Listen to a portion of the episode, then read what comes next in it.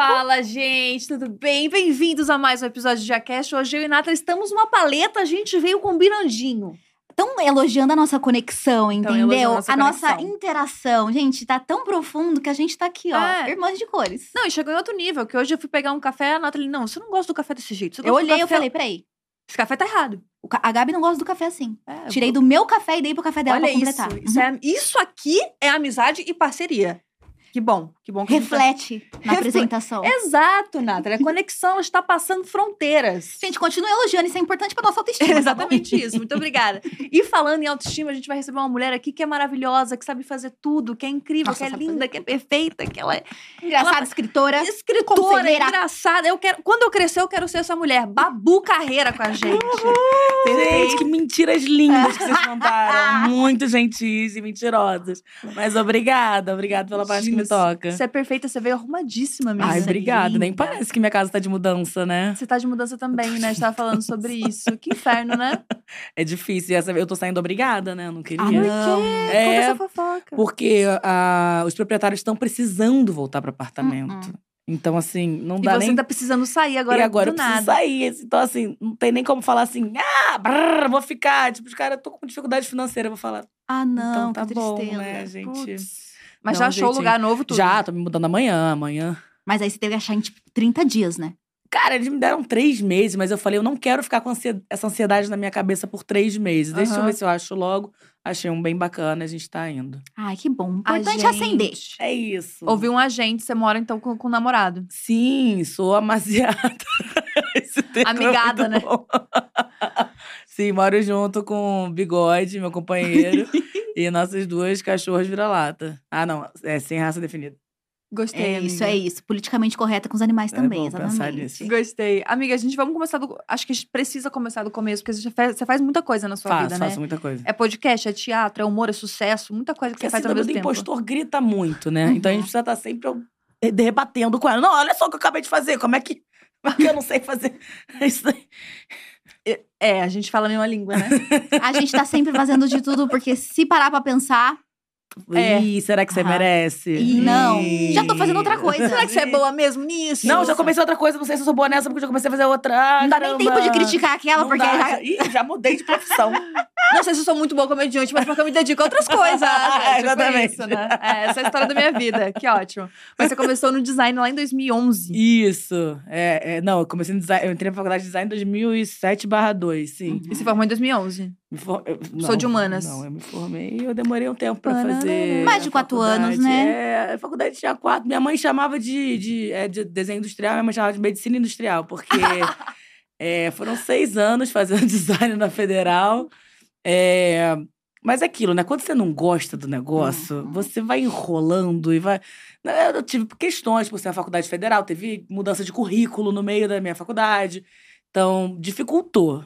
Tá. Né? Quase Pô. ninguém da minha época formou nesse período, mas eu também não gostava 2007 muito. Foi bem a época que ela tá fazendo. ah, momento Informação e Cultura, a época do Reúne, né? Que foi a expansão das universidades federais. Exatamente. Então, o ensino público tava assim, caótico, porque o meu curso também é de 2007 Ciências Sociais. E tudo mudou. Hum. Então, mudou não muito. foi só culpa de não Não gostar do curso. A conjuntura social ali não tava colaborando, né? Mas eu, eu, eu acho design uma excelente faculdade pra você fazer quando você não sabe o que você vai fazer. Uhum. Especialmente pros dias de hoje. Caramba! Eu juro, se você sabe que você quer trabalhar com arte, você não sabe o que vai fazer, vai fazer design. Porque design você pode trabalhar lecionando aula de arte, você pode, é, traba- você pode se envolver com mais programação e trabalhar com internet. E o que me deu foi que eu aprendi a fazer flyer muito bem. Ah, Olha. E qualquer. Eu fiz, tive muitos empreendimentos, né? Fiquei muito desempregada, tive muitas, muitas pequenos produtos que eu fiz. E eu sempre fazia com uma cara bonitinha. Então, fiz um ateliê de, trabalhei em ateliê de fantasia, tive um brechó. legal. Aí tudo legal. tinha uma cara bonitinha, as pessoas mandavam um e-mail perguntando se podiam estagiar comigo. Que legal. Eu falava, você pode. Seu pagamento pode ser dois creme cracker e um real. Você aceita esse pagamento? Porque Direito trabalhista não tem, mas tem. não tem. mas Tem carinho, tem carinho em mesa de ping-pong. que é o que tem hoje na indústria. Mas o que que te fez escolher design? Então, foi, eu. Eu tava bem perdidona, assim, na, na, na época. E pra minha geração, eu tenho 34 anos, pra minha geração é muito importante, era muito importante você estar na federal. Uhum. Você passar por uma, uma- uma faculdade federal.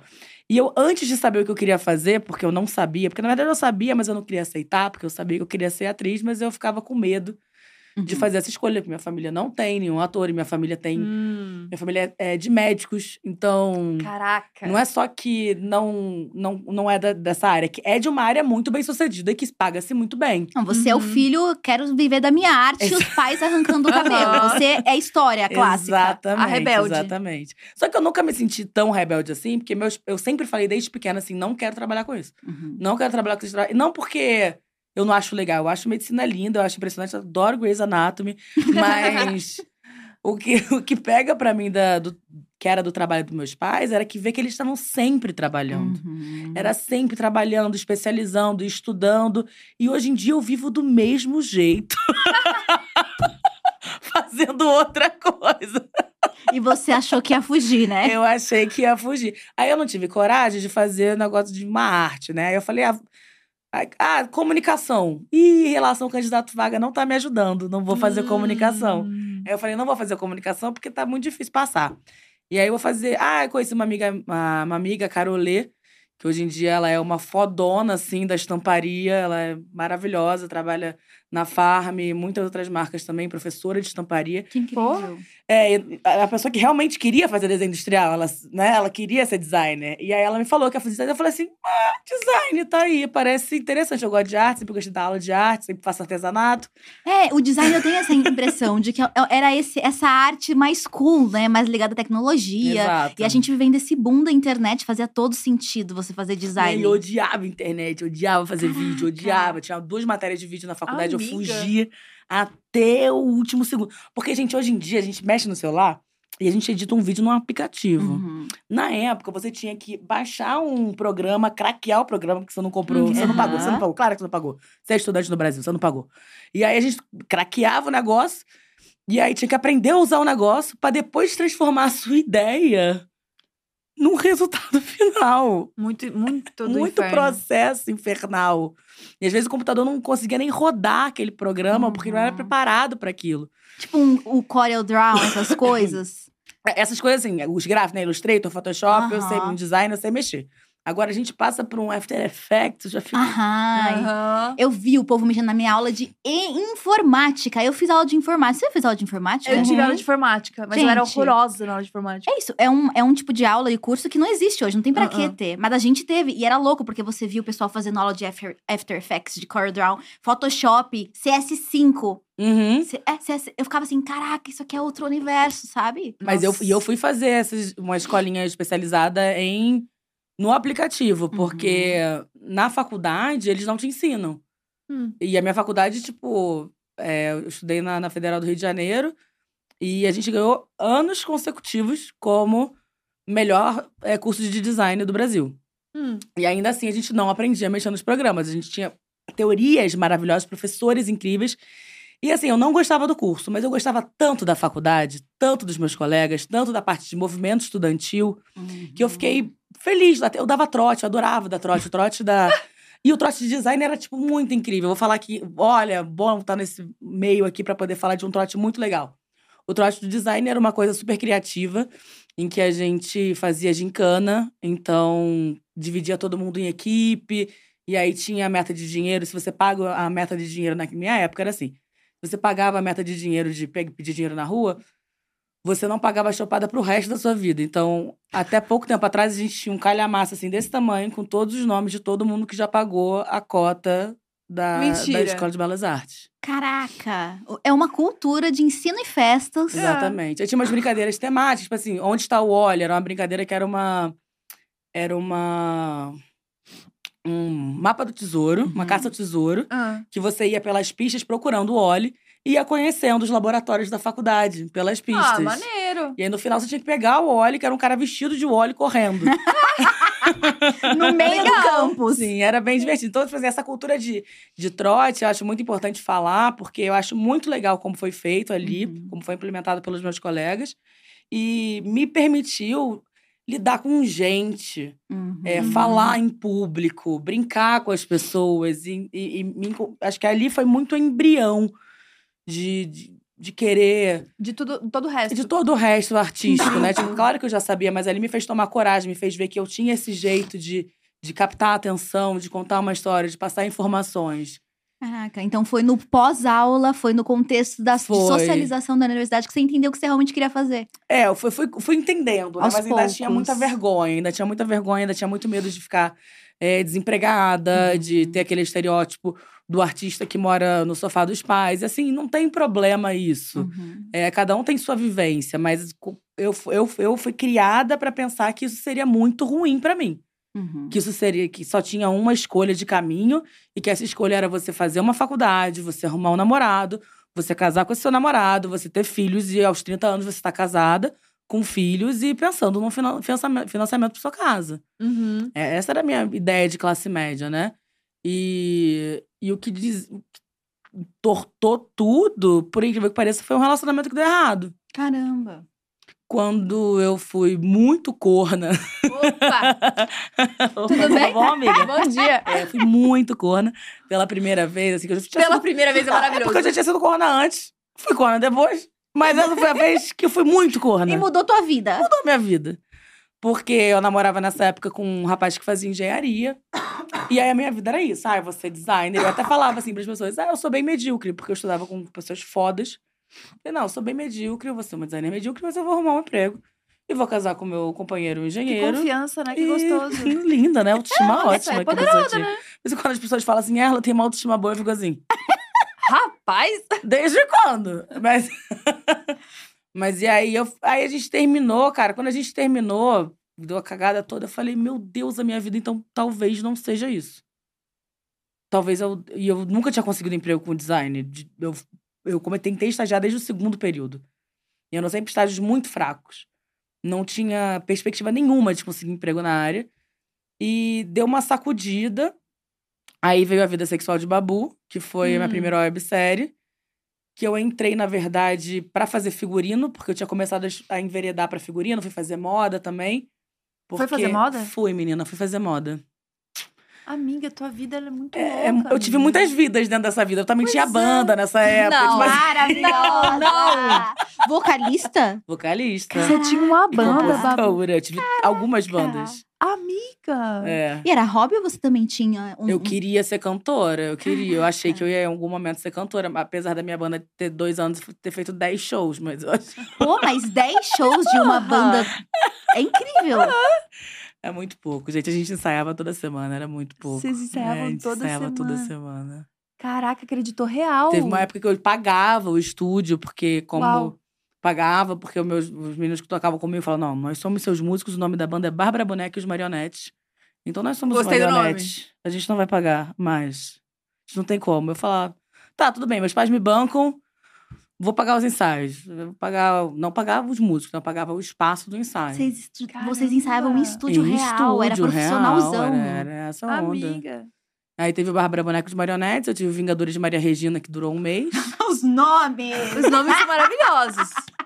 Tudo isso dá pra virar filme, né? dá pra virar livro, dá pra virar história.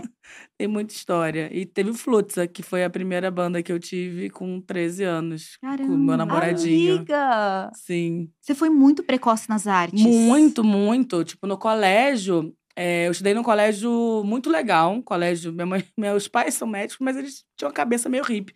Que me colocaram nesse colégio meio hippie, do qual se arrependem muito amargamente até hoje. Minha mãe ainda fala, não devia ter te colocado naquele colégio. Mas eu estudei no Agamitá, que é um colégio construtivista do Rio de Ah, Janeiro. já ouvi falar. que é muito bacana. E a gente tinha aula de informática, tinha aula de teatro é, e tinha aula de música, né? Inclusive, quem dava aula lá era o Lucas Ciavata, que é o cara que desenvolveu o método do passo, que é o que muita gente hoje toca em bloco de carnaval, que fica dando passinho pra frente e pra trás, Uhum. tocando instrumento. E aí tinha o bloco do Caraca. passo. Eu fui do bloco do passo. Parece muito mentirosa, né? Porque Menor do Benny, sabe? E aí eu fui do bloco do passo, assim. tudo bem, mas não tô falando do, do meu encontro ainda com Chris Brown, então tá tudo bem. Mas vem aí, não. mas vem aí, meu encontro com Mariah Carey, não. É... E aí. Aí, enfim, tipo, por que, que eu tô falando isso tudo? Já nem sei mais onde Por é que eu tava. raiz do da colégio, arte. do colégio, sim. Isso. Aí no colégio, eu organi... tipo assim, com essa idade, assim, 12, 13 anos, eu já organizava sarau, festival de banda, tipo, juntava as bandas, assim, da Tijuca, que era do meu bairro, e falava, galera, quem tem um amplificador que pode emprestar, o que que precisa? Eu não entendo nada, o que que precisa? Porque eu queria fazer minha banda tocar. Eu queria criar show pra minha banda. então, tipo, eu começava a juntar todo mundo pra criar esse show, porque não tinha onde fazer show. Cara, sensacional. Tá, mas a gente tava falando tudo isso porque você tava terminando o relacionamento, Sim. descobriu que tudo deu errado na época da Sim. banda. Não, e você vê como é que era muito forte esse, esse pensamento da, da, da normatividade, porque eu já tinha isso tudo. Sempre fui essa Uhum. pessoa, sempre fiz teatro, sempre canta, fazia, é, falava poesia em bar, sabe? Tipo, Amiga! é, era tipo. Você é muito a, a personagem do filme que é muito artista e sonha É. e deseja com isso. É, o que ninguém te conta é que essa personagem é uma loser. Não, não é popular essa personagem. Ela tá se matando. Ela tá tentando muito, né? Sim, eu ainda estudava pra cacete, eu era uma boa aluna e tal. Há controvérsias na galera de, de, human, de humanas, não, de exatas, é, discordo um pouco. Mas. Mas aí, meus amigos começaram um movimento de querer fazer vídeo pra internet. Na época que o Porta dos Fundos surgiu. Uhum. E aí falaram, vamos fazer vídeo pra internet também. Isso eu já estava formada, já tinha começado a fazer figurino, já tinha pisado num set e falado, meu Deus do céu, eu preciso estar nesse lugar. Uhum. E eu pisei Caramba. num set pela primeira vez porque eu fui fazer assistência de figurino pro Fernando Cozendei, que nessa época era meu colega de faculdade, muito mentirosa, mas é verdade. nessa época, Cozendei fazia faculdade da mesma faculdade que eu. A gente vai ter alguém checando os fatos. Vamos fazer checagem. gente. Liga pro Cozendei. Liga pro Cozendei. Eu já desfilei pra ele, tem foto na internet. Então, vocês podem E checar vai- facilmente. E a gente vai. Daqui a Tem pouco a Moranguinho de tá aqui pra, fora, pra ver é se tá ótimo. certo ou não. Daqui a pouco a Moranguinho chega. Então, o bigode assim do meu lado. É, é verdade. Sim. É uma, é uma tradução livre dos fatos, né? É. Uma coisa mais. Não é, amor? Você tava lá, não tava? Não. Uhum. Uma coisa poética. É como a gente lembra, é o que importa. Isso, exato, exato. E aí, e aí pisei nesse set e falei, meu Deus do céu, isso é muito maravilhoso. E aí me chamaram pra fazer figurino dessa, dessa série. E aí. Papo vai, papo vem, papo vem. Não, vamos fazer uma série sobre você e sua vida sexual. Eu falei, ah, tá bom. Do nada. Do nada. Do nada. Gostei, gostei. Mas Do por que, que logo da vida sexual? Porque eu sugeri uma esquete pra eles. Era pra ser uma esquete. Eu falei, gente, por que vocês não fazem uma esquete? Tipo, vários caras falando as coisas bizarras que os caras já me falaram na cama. Porque já teve isso muito. Ah, eu era eu sempre fui muito piranha, né? Piranha estudada, uma piranha com orgulho, né? Piranha com Sempre- diploma é piranha. Ah, piranhona. Tinha conhecimento. Tinha, de, de piranhagem e outros. E Mas outros, numa época que isso não era popular, não tá? era popular, isso era esquisito. Ser Hoje em dia ser piranha é piranha cool. É cool. Já é- não foi, Babu? Graças Habla. a mulheres como nós Isso. Ah. que deram pra que vocês pudessem correr. Isso. Foi isso. que ficaram deitadas de costas e ajoelharam para que vocês pudessem correr, piranhas de hoje. É... A vanguarda. né? A vanguarda da piranhagem. É, E aí eu falei dessa ideia, e eles falaram, ah, tipo o quê? Eu comentei, comecei a comentar as coisas. Tipo o quê? Ah, tipo, hoje em dia que essas coisas estão muito mais naturalizadas, mas assim, cara que fala muito e que fala que fala coisas muito específicas, né? É, que, porque assim, uma coisa é você falar putaria, né? Aham. Outra coisa é você falar coisas específicas que não tem nada a ver. Dá o endereço da putaria, É, né? não, tipo, teve um cara que eu fiquei, que foi até depois da gravação da vida sexual, que ele falou assim: É, tá gostando, né? Você vai me ligar amanhã, né? Fala que você vai me ligar amanhã, calma que piora. E eu, você sabe, tá ligado que eu vou te conquistar, né? Eu vou te conquistar e não vai ser, vai ser aqui na cama, não vai ser pra te levar a Tarsila do Amaral, não. Vai, vai no museu comigo, não. Tu- Vou te... Eu, assim, Ele falando tudo que ele fala pra ele no espelho antes de um date, vamos pra você. Que massa. Não vai ser te levando pra jantar, não, naquele restaurante que eu reservei pra, pra amanhã. A gente vai ficar amanhã, não. na- vai ser Vai aqui ser na cama. Não vai ser pedindo Chardonnay, não. Chardonnay de vai ser 2018. aqui. Lembrando de todos os dates que deram errado, vendo que ele investiu horrores, não valeu a pena. Que massa, velho. Pô, adorei, adorei. O cara dá o endereço de como vai, vai conquistar a pessoa. social. Contexto social. Sensacional. Exatamente, exatamente. Aí, tipo, é, tipo essas coisas, entendeu? Que aconteciam. Pessoas com comportamento estranho, esse tipo de coisa. E tinham tantos que dava pra fazer uma série. Dava, dava pra fazer uma série. Porque é, essa. é, Eu hoje entendo, depois de medicada, que eu não sou uma pessoa tão sexual assim. Mas eu sou muito. Eu gosto de transar, óbvio que eu gosto de sexo. Mas eu gosto de conhecer gente. E eu acho que Uhum. quando você transa com a pessoa, você conhece ela de um jeito muito específico. E eu sempre sou. Minha amiga fala que eu sou uma antropóloga do sexo. Porque eu gosto de transar pela primeira vez com as pessoas. Da segunda, eu quase nunca acontece com a mesma pessoa. Não acontece. Aí já começa a namorar. Duas vezes, pra mim, Caraca, já é é indício casamento. de namoro. Já é indício de namoro pra mim. É investimento, a segunda vez é investimento. Porque eu, nossa, eu basicamente consigo transar pela primeira vez com quase qualquer pessoa. Porque eu tenho muito interesse e tesão em saber como é que é aquela pessoa no gente? íntimo. Sei lá por quê. E aí, acabei me colocando em situações Porra, De então. experimentação. de experimentação. Ousadas, situações apocalípticas. Exatamente, insalubres, mas. Nossa, e é muito curioso isso, porque geralmente é a primeira vez.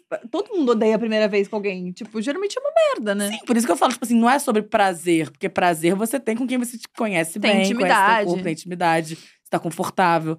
É sobre realmente o calor o do conhecimento, momento. o conhecimento, O da conhecimento. coisa. E você tem, assim, anotações ou você guarda tudo na mente?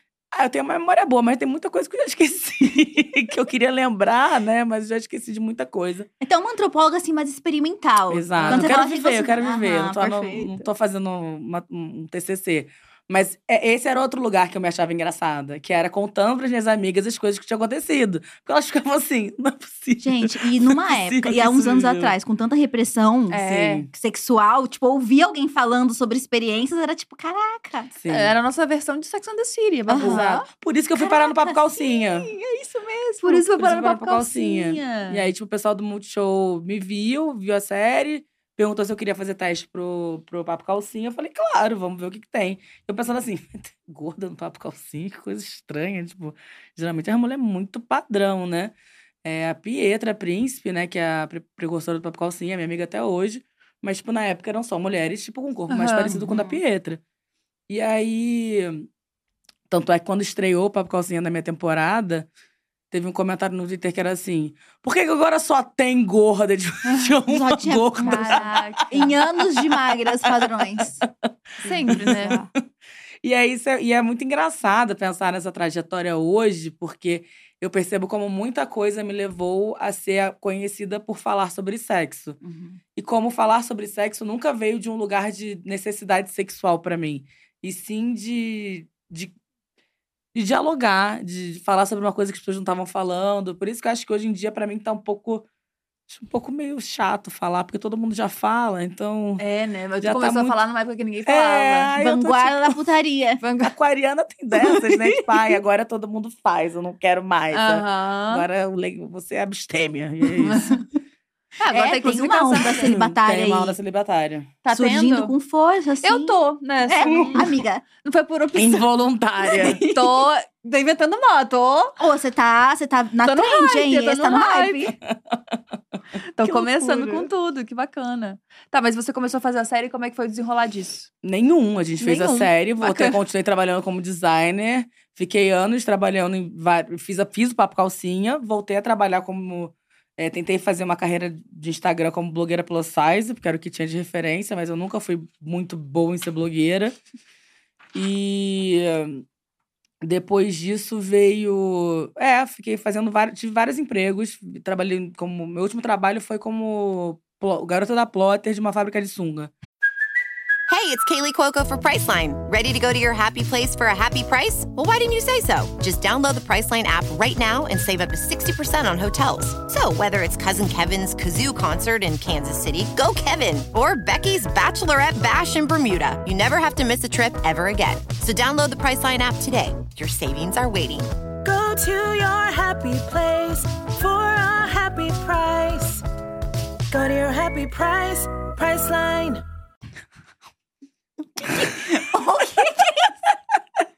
Caraca, é muita coisa eu ao mesmo tempo. É, E aí, ma- mas aí a gente tá falando de designer, a gente tá é. falando de. Sim.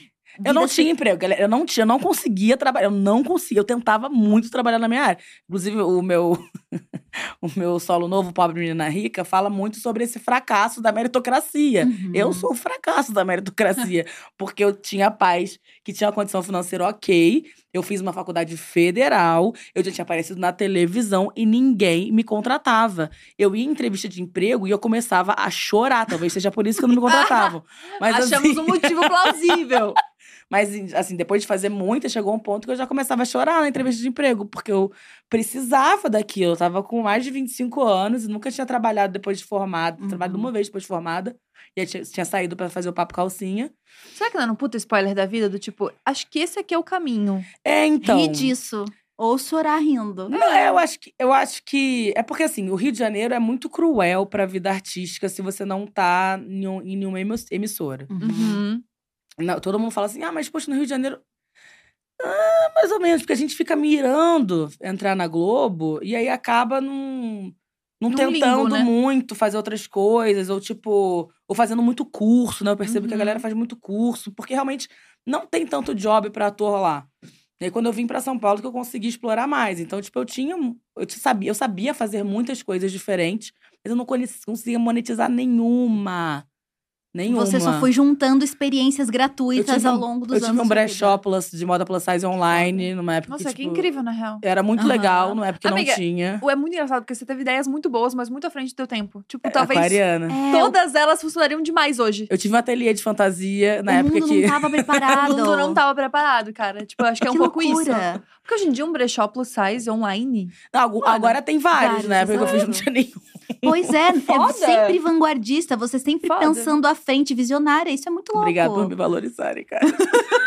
É muito foda. Mas tá, chorando nas entrevistas de emprego, Tá. não consegui emprego como designer. Não. E aí, tipo. Com 25 anos já. mais de 25 anos. Aí eu, come... eu fiz vários, tive vários trabalhos, assim, momentâneos. Tipo, trabalhava com ateliê de fantasia, né? Então eu comecei a fazer abadá. E aí comecei a fazer abadá em camarote de escola de samba, Uhum. na época de carnaval. Perdi vários carnavais com isso. Inclusive, eu terminei o meu, meu relacionamento por causa de um camarote de carnaval. Porque a gente esse, esse namoro que eu fui muito corna, a gente tinha Ah. se conhecido num carnaval. Então a gente tinha uma coisa de sempre ir pro carnaval junto. E aí, quando eu precisei trabalhar no carnaval, essa pessoa nada abusiva falou: Ah, é? Então eu vou pro bloco. E eu, assim, primeiro lugar, pra mim, tá tudo bem você ir pro bloco. Só que você sempre falou pra mim que se eu fosse sozinha pro bloco, eu já tava solteira. Hum. Ah, eu adoro isso. Então, o que que quer dizer pra você ir pro bloco sozinho? Porque por mim não tem problema, mas o que que quer dizer pra você, você ir sozinho pro bloco? Ai, sempre tem esse rolê do homem que ele pode fazer alguma coisa, afinal tem motivo para, e você não pode fazer a mesma coisa porque você não tem motivo para. Exatamente. Gosto, gosto. Que você tava lá Exatamente. trabalhando. Eu, tava tra- fui trabalhar. E na época era quem, tra... quem tava trabalhando era, era com o Valério Araújo, a supervisão de estilistas Nossa, muito grande, super João legal. Pimenta, a galera bem Caraca. foda, sabe? E eu fazia moda na época. E, tipo, ele, nope, carnaval, você vai me deixar sozinho no carnaval, né? E aí foi aí que eu comecei a desconfiar, e aí que eu comecei, que eu achei a traição, etc, etc. Ele te traiu nesse, nesse rolê do bloco? Nesse rolê do carnaval. Ah, Olha Na verdade, só. já tinha me traído antes, eu só não sabia. Uhum. Mas é, continuou Ah. saindo com a mesma pessoa no carnaval. Ele te traiu Caraca. várias vezes. Várias então. vezes, com as pessoas, com outras pessoas, teve outra namorada. Ah, Tipo uma pegava segunda eles. família. Sim, muito legal. Que bacana, um cara do bem. Saudável, né? Uma Sim. coisa bem legal. cara. boa, coisa boa. Quanto tempo de namoro? Quatro anos. Caraca. É, quatro aninhos aí da minha vida. Mas isso foi o que você precisava pra mudar tudo. Eu gosto que a Natália é Foi, positiva. Foi, mas foi. Eu gosto de olhar assim. pensar, porque se você tá trazendo isso é porque Sim. teve um impacto. Eu acho que, e na verdade, assim, é, mérito nenhum dele, De tá? forma Mérito nenhum dele. Mas existe um, um- o que me- foi uma sorte pra mim, porque me permitiu visitar e descobrir muito, muitas questões de traumas meus que estavam representados naquela relação. Hum. Hoje eu olho pra aquela relação e eu falo, tá, da maneira como eu fui criada, da maneira como eu construí a minha autoestima, ter vivido esse relacionamento me permitiu ter muitos choques e romper com muitas coisas de uma vez só. Então, eu acho que me fez criar uma revolução na minha vida. Claro que eu também tenho mérito nisso, eu também fiz terapia, eu Uhum. também tinha a condição de olhar pra essa situação como o que, que eu vou sair daqui, pra onde eu vou construir. Mas eu não sei se talvez se eu, não, se eu tivesse tido relacionamentos mais curtos ou com outro tipo de pessoa, que não fossem tão intensamente ferrada, se eu não ia estar repetindo os mesmos padrões de relação e sem entender por que, que as coisas pra mim não funcionavam, Uhum. sem conseguir ficar bem sozinha.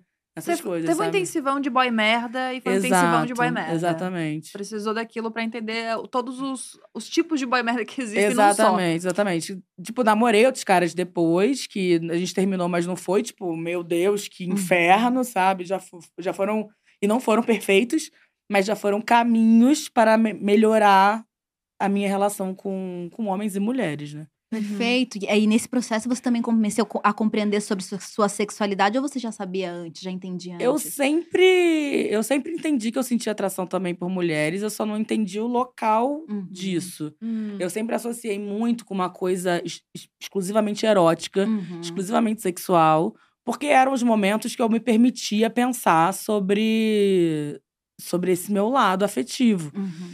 É, eu não me relacionei ao longo da vida com muitas mulheres, Uhum. e eu acho muito bom a gente falar sobre isso da bissexualidade, que eu demorei a entender. Falar assim, por que que eu não fico com tanta mulher? Mas tem várias coisas que fazem você ficar mais com um gênero do que com o outro Uhum. tem o meio que você anda, existe a sua noção de. existe a sua relação com os gêneros, né? Eu tenho uma Uhum. relação muito mais é, conflitante, apesar de eu amar minhas amigas mulheres, na hora de me relacionar, eu tenho mais conflito com mulheres do que eu tenho com homens.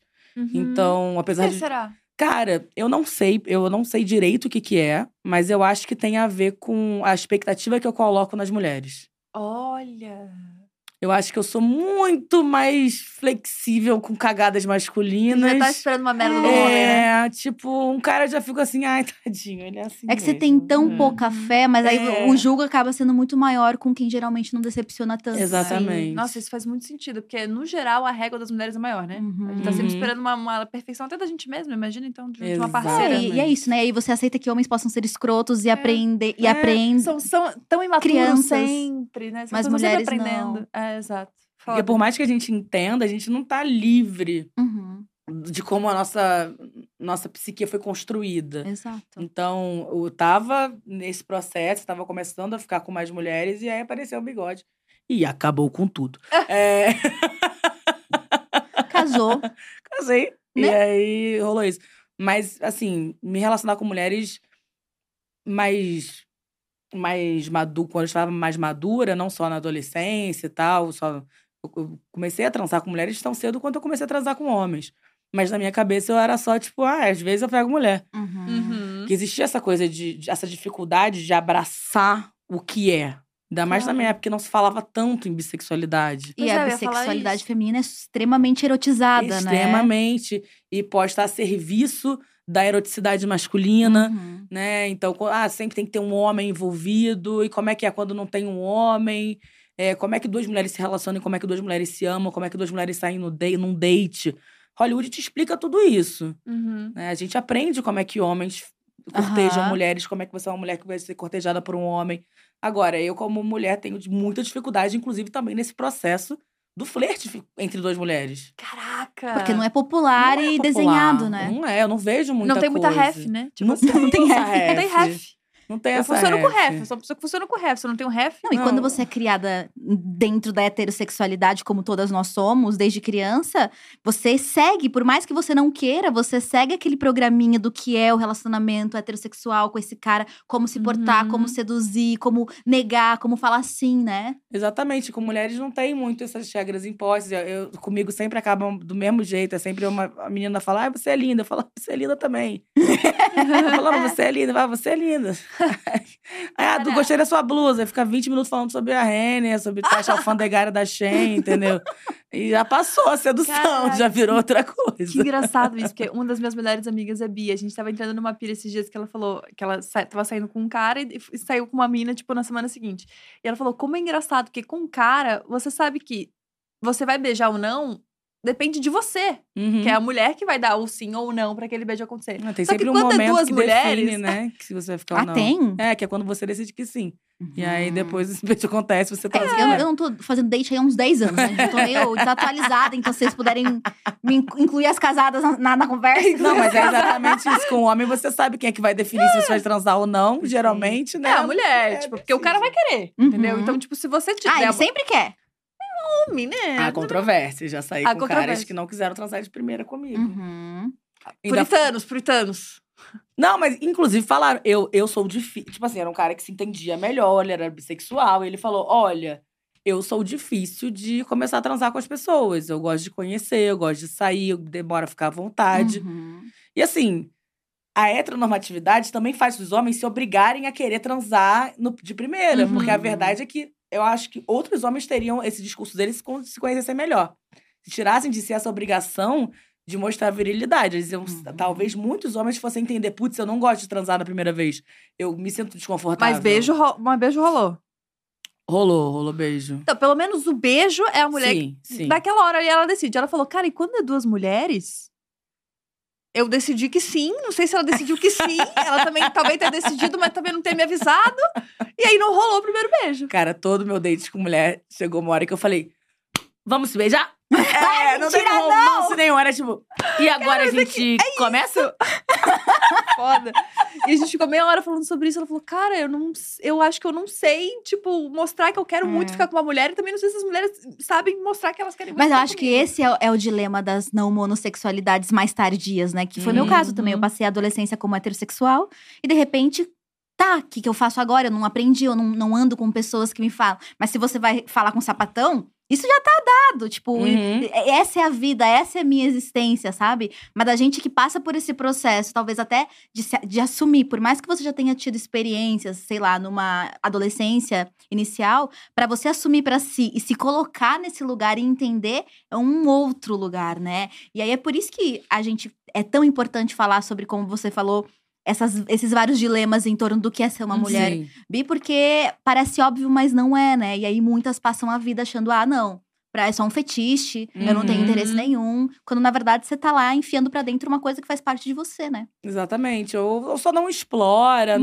não. Sei lá, só, só de você colocar num aplicativo que você só vai encontrar homens, você já tirou uma grande possibilidade de experiência que você podia ter. Uhum. E aí você já matou um negócio. Às vezes você nem sabe, você nem se sente matando uma coisa ou empurrando pra baixo.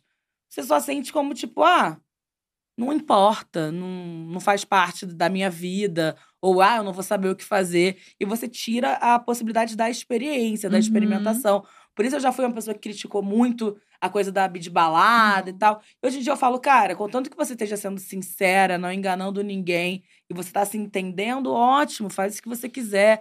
Fica com homens ou fica com mulheres, fica com pessoas não binárias, fica com quem você se sente confortável no seu tempo. Exato. Porque é só importante não enganar os outros, que eu acho que enganar os outros é chato. Ou ficar usando a amiga bi pra ficar beijando na boca. afetiva. É, tipo, uma coisa que eu acho chata é menina hétero que fica pedindo pra dar beijo na boca de brincadeira, sabe? Uhum. Aí não, né? Você vai me dar? tem Não vai isso, me dar? gente. Não tem, tem. Tem que ter um nível de Tem- respeito aqui é, entrega. Eu vou ter que ficar com tesão. Você vai me beijar, eu vou querer te comer, porra. E aí você vai falar: ah, não, era brincadeira. Brincadeira?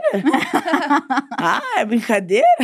Não que não possa dizer mapelão não, né? Não que não aqui. possa dizer Claro não. que pode dizer não. exato. Mas que Claro seja de que verdade não. e or- orgânico. Claro que pode dizer não, mas tem mulheres que têm esse comportamento com as Uhum. amigas bis, de, tipo assim, é, menina é hétero, aí, vai acabar, aí depois acaba se apaixonando, aí, menina, ai, me apaixonei pela hétero. A hétero também tem culpa nesse cartório, né? De ficar beijando de brincadeira, sem nenhuma, pô, nenhuma, nenhuma chance, pô, nenhuma chance. Uma vacilo, hein? Pô, uma vacilo. Mas aí, eu tô Gente. curiosa nesse salto que a gente deu. Porque É. aí Tá. veio, a veio o carnaval, Sim, apocalipse aconteceu, Sim. verdades foram descobertas. sim. E aí as coisas mudaram, de alguma forma. Mudaram, mudaram, na mudaram a coisa da linearidade. Eu falei, putz, eu tô até hoje nessa pesquisa de qual é a minha história? Quem eu sou nessa história? Quem, qual é a minha narrativa? Porque a gente não, não- o que a gente aprende sobre ser adulto e sobre ser funcional são os exemplos à nossa volta. E são os exemplos midiáticos. Então, eu me, Uhum. me vejo constantemente tentando entender que personagem que eu sou, que, qual é o meu Uhum. arquétipo, sabe? Se olhando de fora pra tentar se reconhecer. Exatamente, para tentar entender que tem alguma linearidade nisso que eu tô fazendo. É, Qual, qual é a parada, entendeu? É uma busca muito interna. Constante minha. Eu concordo, assim, gênero, número, grau, porque é isso. A gente, quando a gente se olha, principalmente de dentro, você fala, tá, isso aqui é uma confusão de experiências, uma confusão de desejos, uma confusão de caminhos. Seja menina, aquariana, Sou aquariana. também tem, tem isso. Aí você fica, o que que eu sou? Não, não, não cabe em nada. E eu acho que eu tô nessa fase também de começar a aceitar que é o caos. Uhum. E o caos que é interessante Sim. gera criatividade. E você pode construir uma carreira que segue construindo de milhares de experiências que, meu, te transformam em alguém extremamente única e interessante, sabe? E você, inclusive, Nossa. depois escreveu sobre isso, né? Sim, senhora. Fez um livro. Sim, Como que foi essa experiência de juntar? Porque aí fico pensando, porque eu tô tentando ligar aqui na minha cabeça, se esse trauma aí das traições tem a ver depois com o guia para solteiras. Então, te- tem a ver, é, é, essa disruptividade teve a ver, porque é, eu criei o livro justamente por essa dificuldade de encontrar exemplos e explicar. Porque a aquariana gosta de, de- Eu sou metódica, né? Por mais que a gente é doido em frente do tempo, sei o quê, tem a coisa. Eu sou metódica. Eu queria que alguém me desse uma lista de coisas que eu tivesse que aprender. Um, um livro que eu amava na, na infância era Coisas que toda garota deve saber. Eu amo. Lembra desse livro? Eu, Eu lembro de ter amava. começado a ler. Eu amava, você falava sobre menstruação. Exatamente. Enfim, tudo, sobre beijo assim. na boca, sobre Era super roupa. legal. Eu lembro até hoje que tinha uma dica pra você. Ai, você quer ir ao banheiro pra trocar o absorvente, você não sabe como? Esconda o Ah. OB dentro da sua mão fechada e peça. É, tinha umas coisas assim. Chegue na sala com o absorvente já no bolso pra você não precisar levar a mochila pra ir pro Exato, banheiro. exatamente. Os tabus, né? É, Exatamente. tinha umas coisas assim, lugares que você não pode se queimar de sol e você tem que prestar atenção, tipo, joelho, pés, tinha umas coisas muito- Juro. Tinha uns Sim, desenhozinhos, assim, tipo, desenhozinho. Não lugares pode que queimar o joelho. Atrás do Porque joelho, dobra. porque dobra, é ruim. É. O quê? Juro, juro, tinha isso. Fundamental, informação Fundamental. fundamental, pra existência Coisas das garotas toda nos anos garota 2000. Eu lembro disso saber. até hoje, porque até hoje eu passo protetor solar no, no, no peito do pé. Tipo, muito assim. Caraca. Juro, mudou minha vida. Eu adorava Eu esse amava livro. esse livro. É o peito do pé da Havaianas, né? Sim, É, sim. Fica lá. Exato. Sempre Exatamente. tive, achava normal. Achei que, era, achei que era uma marca de nascença brasileira. Autêntica brasileira, né? Autêntica. essa É o marca. símbolo. Mas eu adorava esse livro e eu, e eu sentia falta disso, porque, é, para mim, o, o, o que, que existia além da mulher que era casada, adulta, ou da mulher que era divorciada, adulta? Uhum. Existia a tia maluca solteira. E eu falava, cara, eu não sou maluca. Hoje eu tô me tornando. Mas na, mas na época eu não tinha abraçado o arquétipo maluca.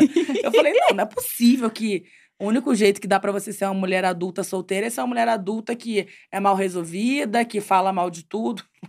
É, hoje em dia, que seja uma opção sua. Que Você se Que entenda desse escolha. jeito, uma escolha. Se é que escolha. É, exatamente. Mas assim, é, tinha essa coisa de. Como é que faz as coisas sem o marido, Uhum. sabe? Porque eu preciso ser rica pra, pra fazer as coisas sem o marido dentro de casa, pra planejar uma viagem, pra sair sozinha. Como é que ser adulta sozinha? Como é que ser adulta sem, sem morar com a mãe ainda? Uhum. Sem pensar em, em ter filho, né? Pra se dar o tempo disso. E aí eu fui anotando as minhas experiências e coisas que eu fui aprendendo. E as com... tuas dúvidas também. Exatamente. E, e- e chegando a, a- a essas respostas e, e documentei. Foi isso que eu fiz. Aí criei esse guia, que tem um monte de tema. A primeira edição tinha assim. Que foi o que eu botei no- na Kindle, tinha como aprender a fazer arroz, feijão, como fazer planejamento alimentar, sabe? É, e aí depois evoluiu para as dicas um pouco menos específicas, né? Para como sair pela primeira vez sozinha, como puxar assunto com as pessoas, como planejar uma viagem com segurança, como Cara, marcar um date legal, com velho. segurança. Isso, Isso é é muito legal. Porque exi- e- existe um lugar, pelo menos, né? Tipo, eu tô falando de um lugar muito hétero, assim, talvez.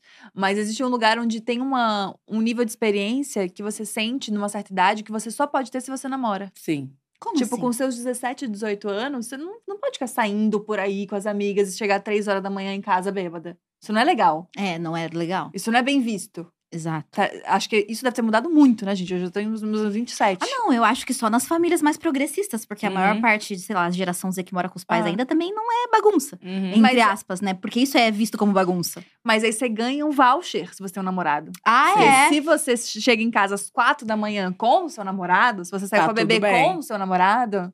Tudo bem? Tá o tudo seu irmão bem. pode também, você não. É, exato. Então, tipo, você ter esse tipo de experiência, viajar sozinha com 17, 18 anos, Não, existe. você não tem. É um- Realmente uma, é um conhecimento que você adquire mais velha mesmo. E às É. vezes, geralmente, as pessoas acabam estando em relacionamento já, quando elas tiveram essas Uhum. experiências. É. Que foi o meu caso. Eu meio que emendei um relacionamento no outro. Eu falei, ih! Agora que eu quero Que- fazer que- essas coisas, eu não tive essa como é que eu vou fazer isso aqui, me sentindo bem, me sentindo segura? E até, tipo, uma coisa que pra mim foi super importante foi mar- começar a marcar médico, começar a marcar prestador de serviço pra ir na minha Uhum. casa. Como não ser enganada na hora de trocar o óleo. Pô, As vezes que eu fui engambelada foram muitas. Já paguei 300 reais pra, pro negócio de 10 reais muitas vezes.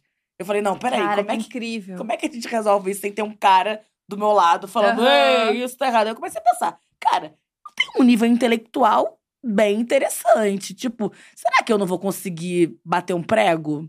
Uhum. Será? eu preciso de alguém pra trocar uma resistência de Será chuveiro. que eu não posso ver um vídeo no YouTube? E às vezes no ler meu livro tá. Veja um vídeo no YouTube. Não é que eu sei fazer, Aham. mas às vezes só te dar um estalo, tipo assim, caraca, É isso. eu sou uma mulher inteligente. Eu tenho habilidades manuais. Eu sou corajosa. Eu posso desligar a luz da minha casa e trocar uma resistência vendo um vídeo no YouTube. Uhum. E é louco que a gente pensa como um guia pra solteiras, porque quando a gente tá casada, a gente sempre pensa nesse outro resolvendo, mas no fim é um guia pra mulheres autônomas, né? E- Exatamente, Casadas é um guia de autonomia. Porque, na verdade, o meu pensamento foi justamente esse. Eu falei assim: quantas vezes eu tava esperando meu namorado resolver isso? Ele não tem formação nenhuma pra resolver isso. Ele pegava e piorava, porque ele não queria chamar um profissional pra resolver. Que ainda tem arrogância Exatamente. Tipo, ficava- masculina. Ou então enrolava séculos, eu ficava com o negócio. Então, assim, por que, que eu não vou lá e resolvo? Nem que seja ou vendo vídeo no YouTube, ou contratando um prestador de serviço, fazendo é, é, orçamentos e vendo a diferença entre os orçamentos pra definir um bom profissional, sabe? Perfeito. Cara, isso é muito legal, porque eu tô começando a ter amigas que estão separando de casamentos mesmo, Uhum. assim. E aí, é muito engraçado quando elas começam a ter experiências de, tipo assim, pegar mais o carro. Porque era o cara que pegava mais o carro, Uhum. sabe? Umas coisas que, tipo assim, são tão. Nada a ver, e são, uma, e são umas meninas independentes, ganham o próprio dinheiro, que faz Uhum. o rolê todo. Mas aí tem, tem um lugar de tão costume mesmo, de hábito, Sim. de deixar o cara resolver certas coisas. Sim, eu dirigi escondido do meu namorado da época. Olha isso, que loucura. Porque ele não permitia? Porque ele, ele fala. "Não, Cara, eu fico muito preocupada. Tipo assim. tem- Aham. existe um modus operandi Ele dos homens de proibir as coisas sem verbalizar, estão te Aham. proibindo. Aham. Que é arrumar briga com você toda vez que você faz uma coisa que eles aprovam. Então, toda vez que eu pegava meu carro, ele ficava: Ah, você não, não tá pronta pra dirigir. E assim, eu dirigi uma distância que, assim, quem é do Rio de Janeiro vai entender o que eu tô falando, mas eu saía de Copacabana pra ir pra Ilha do Governador fazer faculdade. Tinha que pegar ali via expressa, depois eu ia pra outra via expressa pra ir pra outra faculdade na Barra da Tijuca. Então, uma- e voltava pra Copacabana e às vezes ia pro engenho de dentro, que era onde esse meu namorado da época morava. Assim, são distâncias assim de 20 quilômetros. E diariamente. E ele falava que eu não estava pronta pra dirigir. Tanto é que a Uhum. vez que ele descobriu foi porque eu fui pega numa enchente no carro e eu precisei falar: não, eu tô bem, eu tô de carro. que loucura. Você tinha que Entendeu? esconder. Tinha que esconder, porque senão era treta. Que, e Cara, que loucura que a gente não percebe na, na não hora, né? percebe. Ah, é cuidado, ele se preocupa comigo. Exato. E isso vai, tipo, limando a tua autonomia. Uhum. Eu, eu também comecei a. Esse namoro merda que eu tava falando pra vocês no off, eu comecei a dirigir depois desse namoro merda. Porque quando eu tava nesse namoro merda, era isso, tipo, ai, você você dirige muito mal. E aí tinha, e brincava com isso, e ria Uhum. disso. E E, parece tipo, piadinha. Parece piadinha, e não me sinto seguro quando você tá dirigindo sozinha. Me avisa quando você for pra tal lugar, eu te levo. Essa coisa da piadinha me pega muito, porque quando eu acho a piada engraçada, eu relevo muito o que foi dito. Tipo, eu demorei muito tempo pra Uhum. entender que eu tive um namorado que ficava me sacaneando, porque eu achava a piada muito boa. Porque ele ficava. Eu- na época eu era, tava tentando certo, me tornar atriz. E aí a gente tava, ficava vendo TV e aparecia alguém, tipo, pra entregar cafezinho. Ele falava, ó, aprende aí, que é isso que você vai fazer. Ah, e aí você ria. E, E, tipo, eu achava engraçado, ah, pode crer. Porque eu- na minha cabeça, eu não achava que ele achava isso de verdade. Mas ele achava isso de verdade. Aham. Que o meu, meu teto ia ser entregar, ser a atriz que, entrega loucura. cafezinho. O que não tem nada contra. Nem todo mundo tem grandes oportunidades na, no audiovisual. Mas eu tive grandes oportunidades no audiovisual. Ainda bem, eu tô conseguindo fazer coisas legais com isso, sabe? Então, eu não podia nem sonhar, porque a gente pode sonhar. Eu Uhum. posso sonhar em ganhar um Oscar. Hoje, meu companheiro, ele, ele vai, meu, meu grande fã, e fala: não, porque aí você vai ganhar seu Emmy, aí Que o Oscar, não sei o é quê. isso. É isso, tipo, ah, ele é, é o único do mundo. Não, existem pessoas legais que, tipo, Sim. te incentivam, sabe? Cara, mas isso é um grande problema de mulheres que trabalham com humor. Porque o nosso limite, ele é, ele é muito alto. Uhum, Porque a gente também alto. brinca muito. Eu Sim. também falo muita merda. Só que às vezes tem uns lugares que são muito delicados, assim. E parece que se você reclama de uma piada que mexeu num lugar delicado, parece que ou você não entendeu, ou que você é, é idiota, ou que você é qualquer coisa, que você sabe? é chata, que você é chato, é que você não sabe brincar. que você não é boa comediante. É, que você Isso não rola sabe. muito Exato. na comédia. O, o último rolê, assim, que eu, eu fiquei com um cara durante um tempo, e aí eu tava. Ele sabe o que eu faço da vida, né? Enfim. E aí eu tava num, num rolê de carnaval, tava fazendo um drink. Aí ele. Tava a mesa cheia de gente que eu não conhecia, amigos dele. E ele falou: Ah, ela faz drink. Eu sabia que ela trabalhava com alguma coisa. Fora, E, tipo, corta você todo fazendo tudo. riu. Corta fazendo tudo. E, tipo Uhum. assim, traba trabalho muito, bastante, inclusive. mais do que eles Bem-sucedida. duvidar. E aí- Famosa. Rica. Rica. Eita! E meteu essa. E eu fiquei pensando, cara, que louco, porque existe um lugar de liberdade com quem trabalha com humor, com quem trabalha com internet no geral, disso, de tipo, Uhum. pode falar o que quiser, entendeu? Que a pessoa não vai se importar. Nossa, os primeiros dates com essas pessoas são péssimos, né? É... Ainda mais que. eu não sei como você se apresenta para as pessoas, mas eu hoje em dia não tenho mais opção a não ser botar humorista. Tipo, é, Uhum. é isso. É... Até porque quando a pessoa entra no meu, nas minhas redes, estou eu, kkkk. Então. Então, na época que eu tava solteira, é, vinha muito, cara, com uma- um nível de piada ruim que eu tive que, tipo, botar no meu perfil de aplicativo assim: humorista que odeia trocadilhos. Porque vocês de São Não. Paulo Ai, têm um amor a trocadilho. Tem, a galera gosta. É porque é uma. É, é uma, um humor mais tiozão, uma coisa mais Sim. antiga, moquense e tal. E meu nome é Babu, então o que veio de babuceta, Não, babu, é, essas coisas não. assim, sabe? É. Não, mas não é engraçado. Não é Não, engraçado, isso não é. Cara, Pois é. De bambu, tipo. Ah, não! Não, não, não, babu. Coisas assim. Piada desse tipo, Mário atrás do armário. É, exatamente. Não, e aí vem, com- aí vem é com umas coisas. o membro na cadeira da escola. Não, e o que eu gosto muito é que às vezes vem uns papos assim: usa essa pra você. Usa essa é massa, usa essa é boa. Ah, usa essa, eu gosto. E aí tem uma. Arrogância do homem, né? Eu Eu e, amo. e tem mãe tem o medo, né? Eles ficam com muito medo de mulher engraçada, né? A gente como. Ah, você vai falar de mim, é? É, já perguntaram, eu tenho uma resposta padrão pra isso. Fala. Cara, começou- E eu, eu- gente, que eu sou carioca, então às vezes eu sou grossa sem saber. Quando eu, eu sabia que eu fui descobrir que isso era engraçado, quando eu fui comentar com uma amiga, ela falou: Meu Deus do céu. Que a pessoa fala assim: É. Ah, você vai falar de mim? Eu falei: Olha, gera- não sei, geralmente eu falo só de coisas que são muito importantes pra mim. Tipo, pra mim era tipo assim: Olha, Não, lá de que você não. talvez você seja importante, eu não sei. Então, se eu talvez te você se zoar- torne importante pra mim. Nossa, Entendeu? Mas eu velho. não, não sei se você vai ser agora. Era isso que eu queria Cara, dizer. isso é muito Mas a bom. pessoa escutou, não sou importante. Eu falei, ah, foda-se também, pode escutar isso. Porque essa pergunta é chata pra caralho. Exato, porque tá perguntando É. porque tem interesse. Nossa, é muito É, bom. tem medo, é medo. Muito medo de ser ridicularizado, de falar que o peru dele é pequeno. E às vezes Nossa. é mesmo, às vezes é muito grande também, não é bom. Então, assim, não dá pra ganhar todas, cara. Cara, mas isso é muito engraçado. Existe esse medo da mulher engraçada de virar pauta, né? Existe, existe. E também, durante bastante tempo, você falou sobre relacionamento também. Então, cara, juro que eu não falava. Tipo, eu falava Nessa assim. época você não falava. Não, eu, eu sempre falei meio. Vivências solteiras. de- é, é, não, eu sempre falei sobre mim. Uhum. Eu, hoje em dia que eu tenho falado mais sobre coisas que aconteceram comigo. Mas eu sempre falei sobre mim, a minha visão, o que tinha no meu corpo, o que eu achava engraçado, histórias que aconteceram comigo.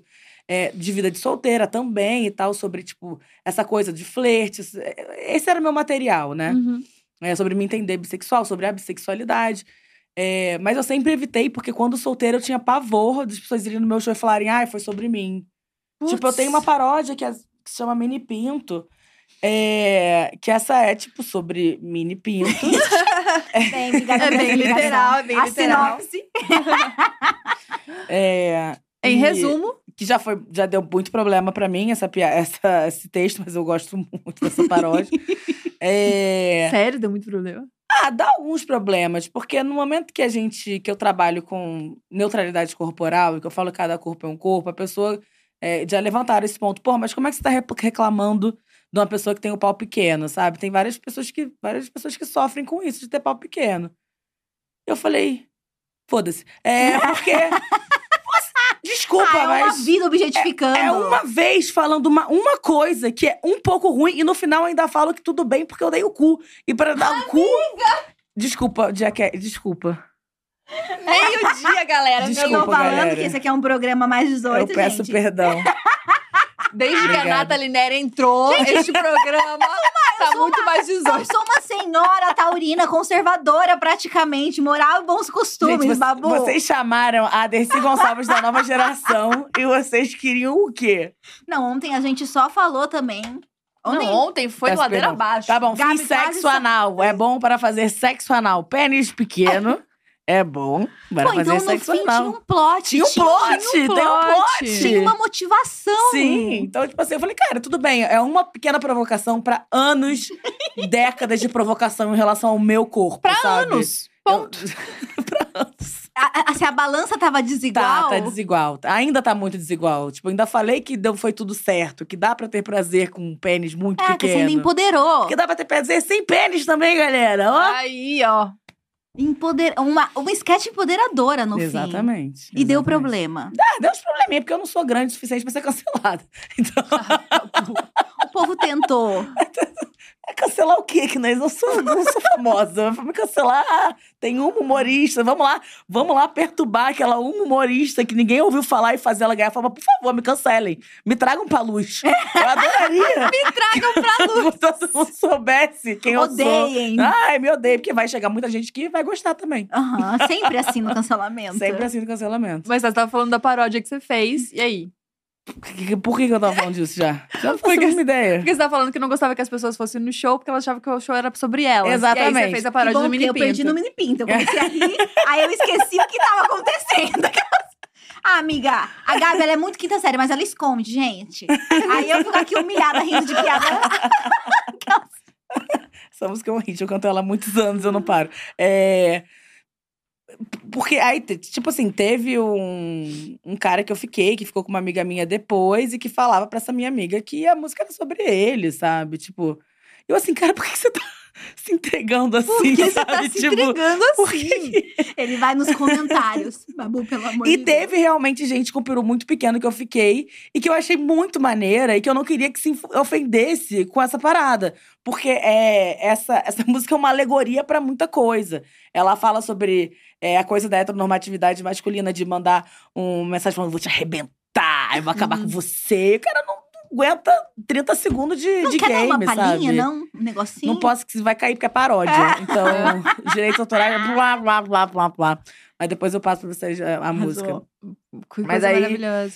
Aí, e aí eu não gostava, de, não gosto de falar sobre isso. Hoje que eu tô revendo isso, eu tô até. Eu tenho dois solos, né? Tenho o Solteira Assim Sozinha também, que é o nome do livro, e o Pobre Menina Rica. O Solteira Assim Sozinha também, ele foi feito numa época, pô, pré-pandemia. Eu, tava, eu tinha acabado de, de aparecer no, no Faustão. Eu falei, cara, eu preciso que ter um solo. Então eu juntei tudo que eu tinha de material. Tinha bastante coisa sobre ser solteira, mas não tinha só sobre isso, não estava bem amarrado. O Pobre Menina Rica, ele foi escrito como uma obra. Então ele foi escrito de uma Uhum. vez só, pensando em ter um tema, uma linha de raciocínio. Solteira assim sozinha também foi jogado. E hoje que eu tô num relacionamento, que eu entendo mais que o tipo de pessoa que eu tenho que estar tem que estar tranquilo com a exposição, ou tranquila com a exposição que gera me namorar, estar no relacionamento comigo, que eu falo, nossa, que besteira, porque por que eu tava preocupada com essas pessoas que iam se incomodar se não eram Uhum. boas pessoas pra se relacionar, Uhum. sabe?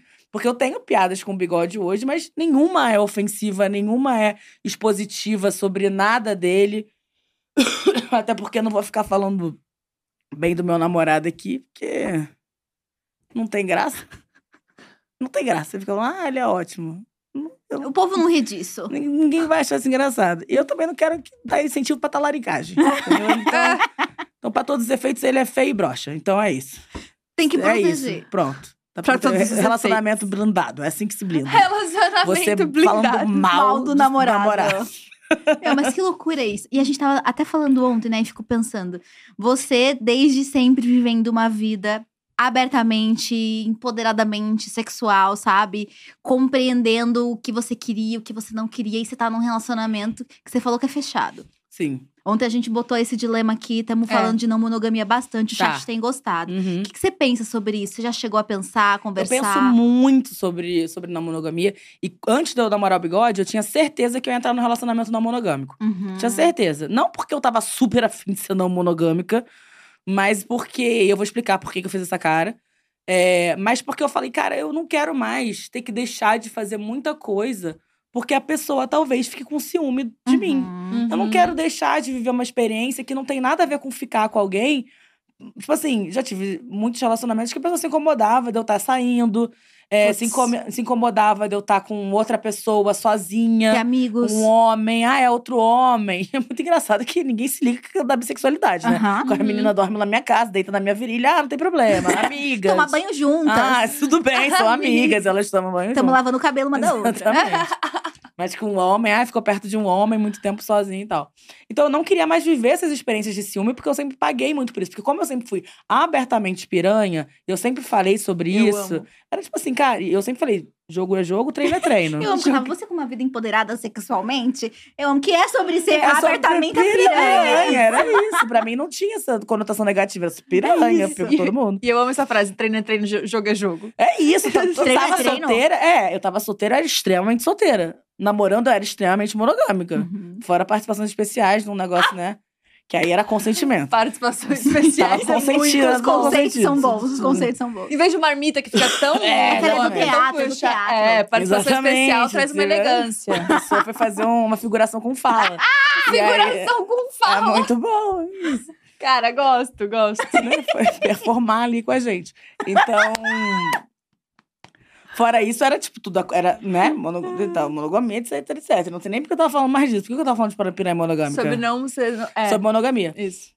E eu não queria. Então, tipo, e eu sempre me sentia tendo que provar pra pessoa que eu tava que eu realmente tava com ela. E que eu estava. Uhum. E sempre fui corna nisso. Então, eu falei assim: a monogamia não serve pra nada pra mim. Ela só serve pra encherem a minha paciência e ser corna. Então, Cara, você essa, não monogâmica. Essa é a grande questão do rolê. Porque geralmente quem trai é extremamente inseguro. Extremamente. Enciumado. É, então você tem que provar pra pessoa. E como é que você prova que você não trai? Que não existe como você Exatamente. provar que como você você não provar trai. que você E ela Tem que ficar mostrando insegura Porque mensagem. ela sabe o que ela faz. Exatamente, Exato. exatamente. Que ela sabe que ela tá traindo, então ela tem certeza que você também pode. Exatamente. Isso é bizarro, isso é muito louco.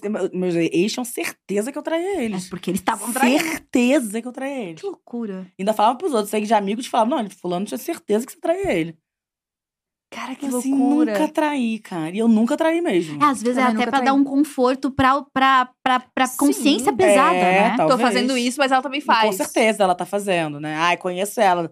Ai, animadinha daquele jeito. Uhum. Então, eu comecei a falar, será que eu quero ser, ser não monogâmica? Talvez.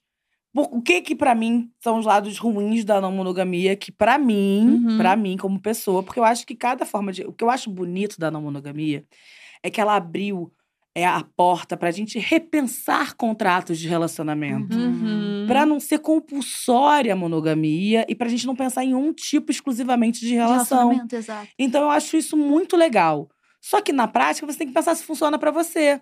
Então, tipo, eu, eu e Bigode, a gente constantemente discute sobre se a nossa relação é monogâmica ou não monogâmica. A gente tem Uhum. esses checks do tipo assim, como é que você tá? Porque assim, eu tô viajando muito, é, ele tá ficando muito sozinho em casa, ele também tá começando a viajar muito. Eu falei, como é que é isso pra você? Ah, é assim pra mim? Ah, será que Pô, faz que sentido legal. botar uma pessoa agora na relação? Pô, que massa Tipo isso. assim, ah, pô, tô super insegura com o meu corpo agora, não tô me sentindo bem, não tô me sentindo bonita. Vou ficar mal se você, nesse momento, começa a gente abrir o relacionamento nesse momento. Uhum. Eu acho que vai dar B.O. Nossa, que, que foda isso. É um. É, parece. é- parece não é maduro, né? É respeitoso. Você, é você se entender, entender suas necessidades e entender as necessidades do outro. né? Exatamente, exatamente. E é muito legal que a gente tá sempre de olho aqui no chat. E uma pessoa falou, o, o Gabriel, é isso? É, eu já vi casos de traição em relacionamento aberto também. Sim, porque Sim. a não monogamia não é sobre você trair ou sobre você não trair.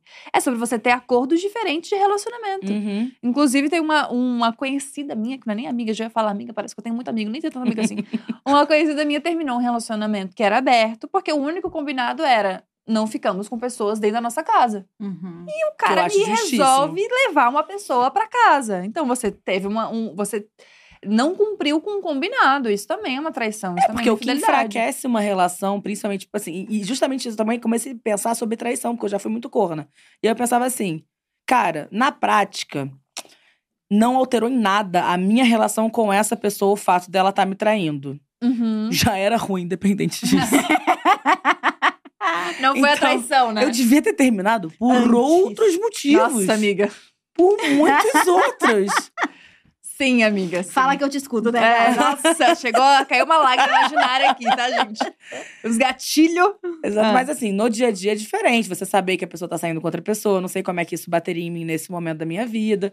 Então, é, essa conversa eu acho muito importante, eu acho muito legal ter Uhum. é, e saudável. E, e a questão da traição é essa quebra de confiança. Uhum. E a quebra de confiança é o que enfraquece uma relação, porque não é necessariamente ele viver. Porque assim, o cara fazer um negócio lá, de a mina fazer um negócio lá, longe de mim, enquanto a pessoa que durou um momento. Cara, as pessoas têm direito a viver experiências sozinhas, sem você. Uhum. Você, Você não, não é vira uma da coisa só.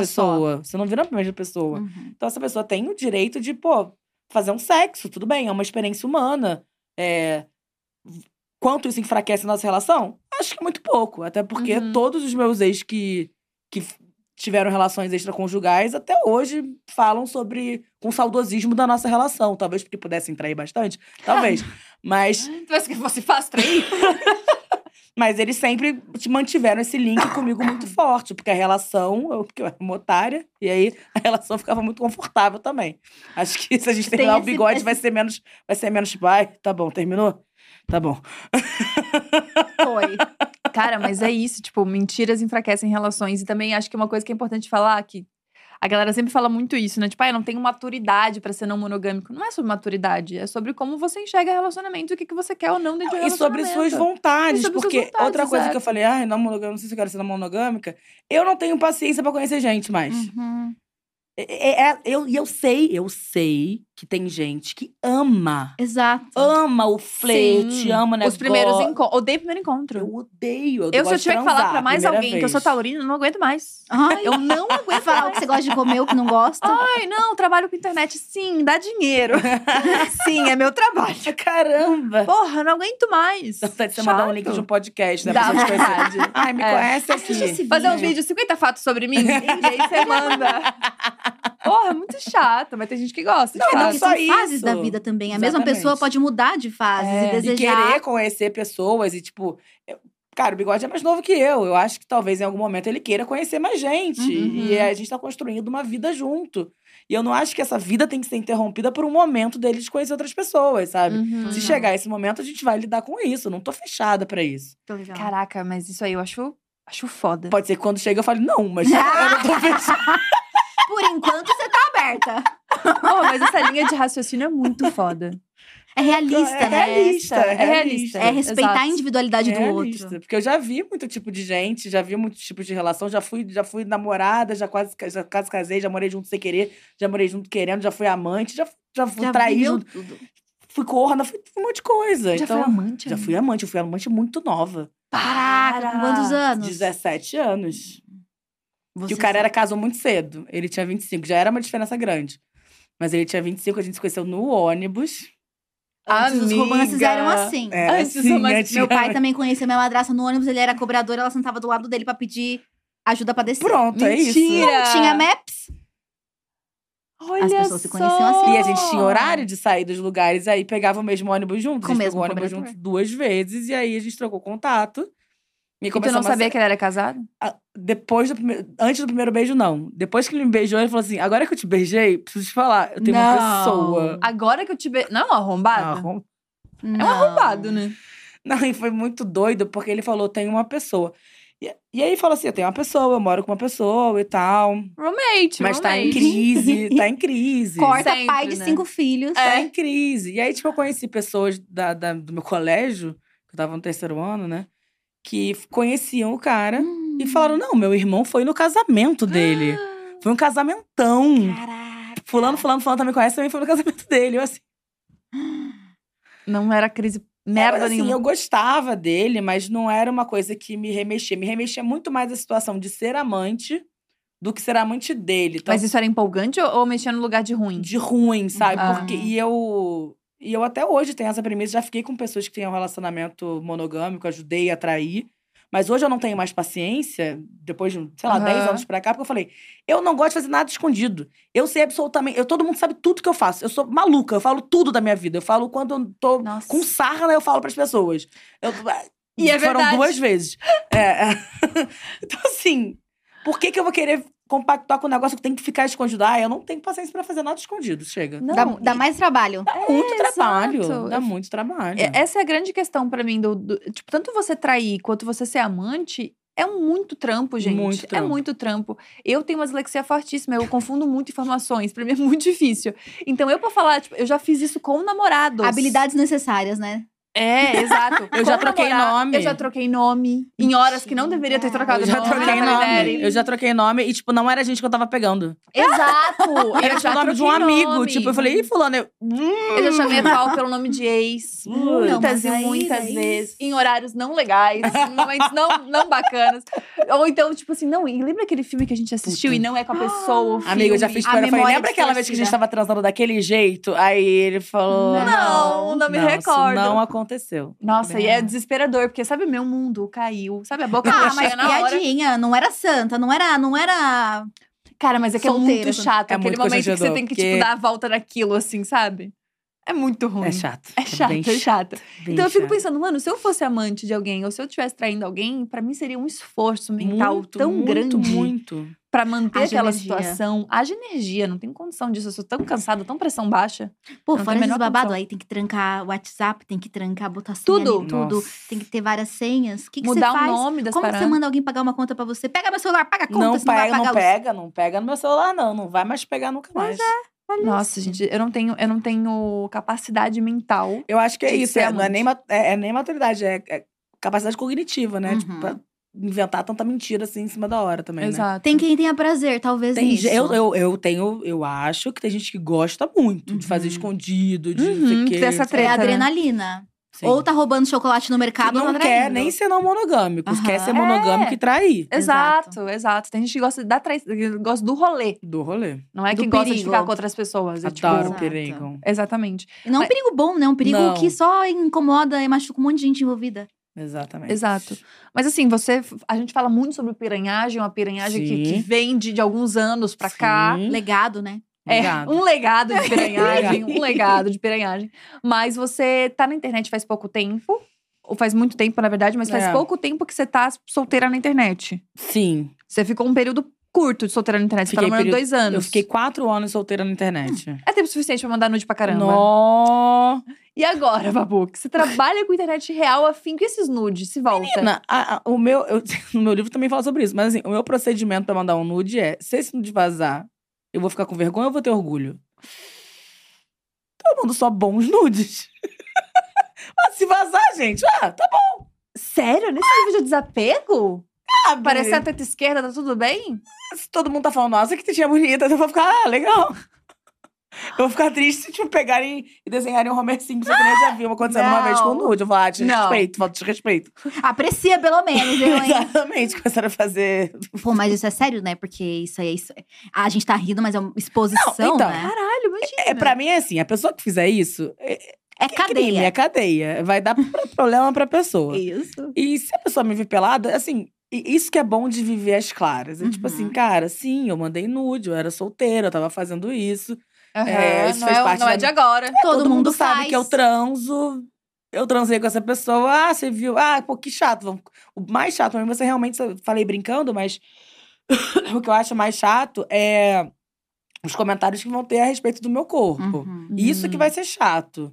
Mas assim, eu não tenho essa noção de tipo, ai, ninguém pode saber Vai o que eu tenho. Se, se as pessoas não comentassem tanto, eu andava pelada. se elas não tivessem tantas opiniões em relação ao meu corpo, eu ia me incomodar bem menos na hora de me vestir, inclusive. Uhum. Mas tem muito hate na internet sobre isso ainda? Cara, então, não é. Tem, tem muito hate. Porque, e eu só, é que eu só percebo esse hate quando uma marca patrocina um post meu. Uhum. E aí sai da bolha. Que aí sai da minha bolha. E aí, por exemplo, se eu tô dançando, só tem comentário falando, ah, Thaís Carla. E nada contra a Thaís Carla. Adoro, acho ela uma pessoa incrível, uma criadora de conteúdo maravilhosa. Mas nós somos duas mulheres muito diferentes. Uhum. Então, você pegar e falar, ah, só tem mais uma gorda na internet, então elas são a mesma gorda. Ha, ha, ha, ha. Tipo, Uhum. e fora que, às vezes eu não tô nem dançando e falam, Thaís Carla. Uhum. E aí, quando eu tenho a associação da dança, eu falo, tá, é uma outra mulher gorda que dança. Mas às vezes não, às vezes eu tô fazendo stand-up e comento, achei que era a Thaís Carla. Ai, me chamam de gominho. E não parece assim, não tem semelhança. E mesmo se tivesse, é uma questão do tipo assim, cara, não é isso que eu tô vendendo pra você aqui. Me chama de Uhum. sem graça. Eu prefiro que você me chame de sem graça do que você ficar comentando do meu corpo, porque, tipo, cara, eu não sou modelo, e se eu fosse também não é, não é seu direito de julgar, mas principalmente.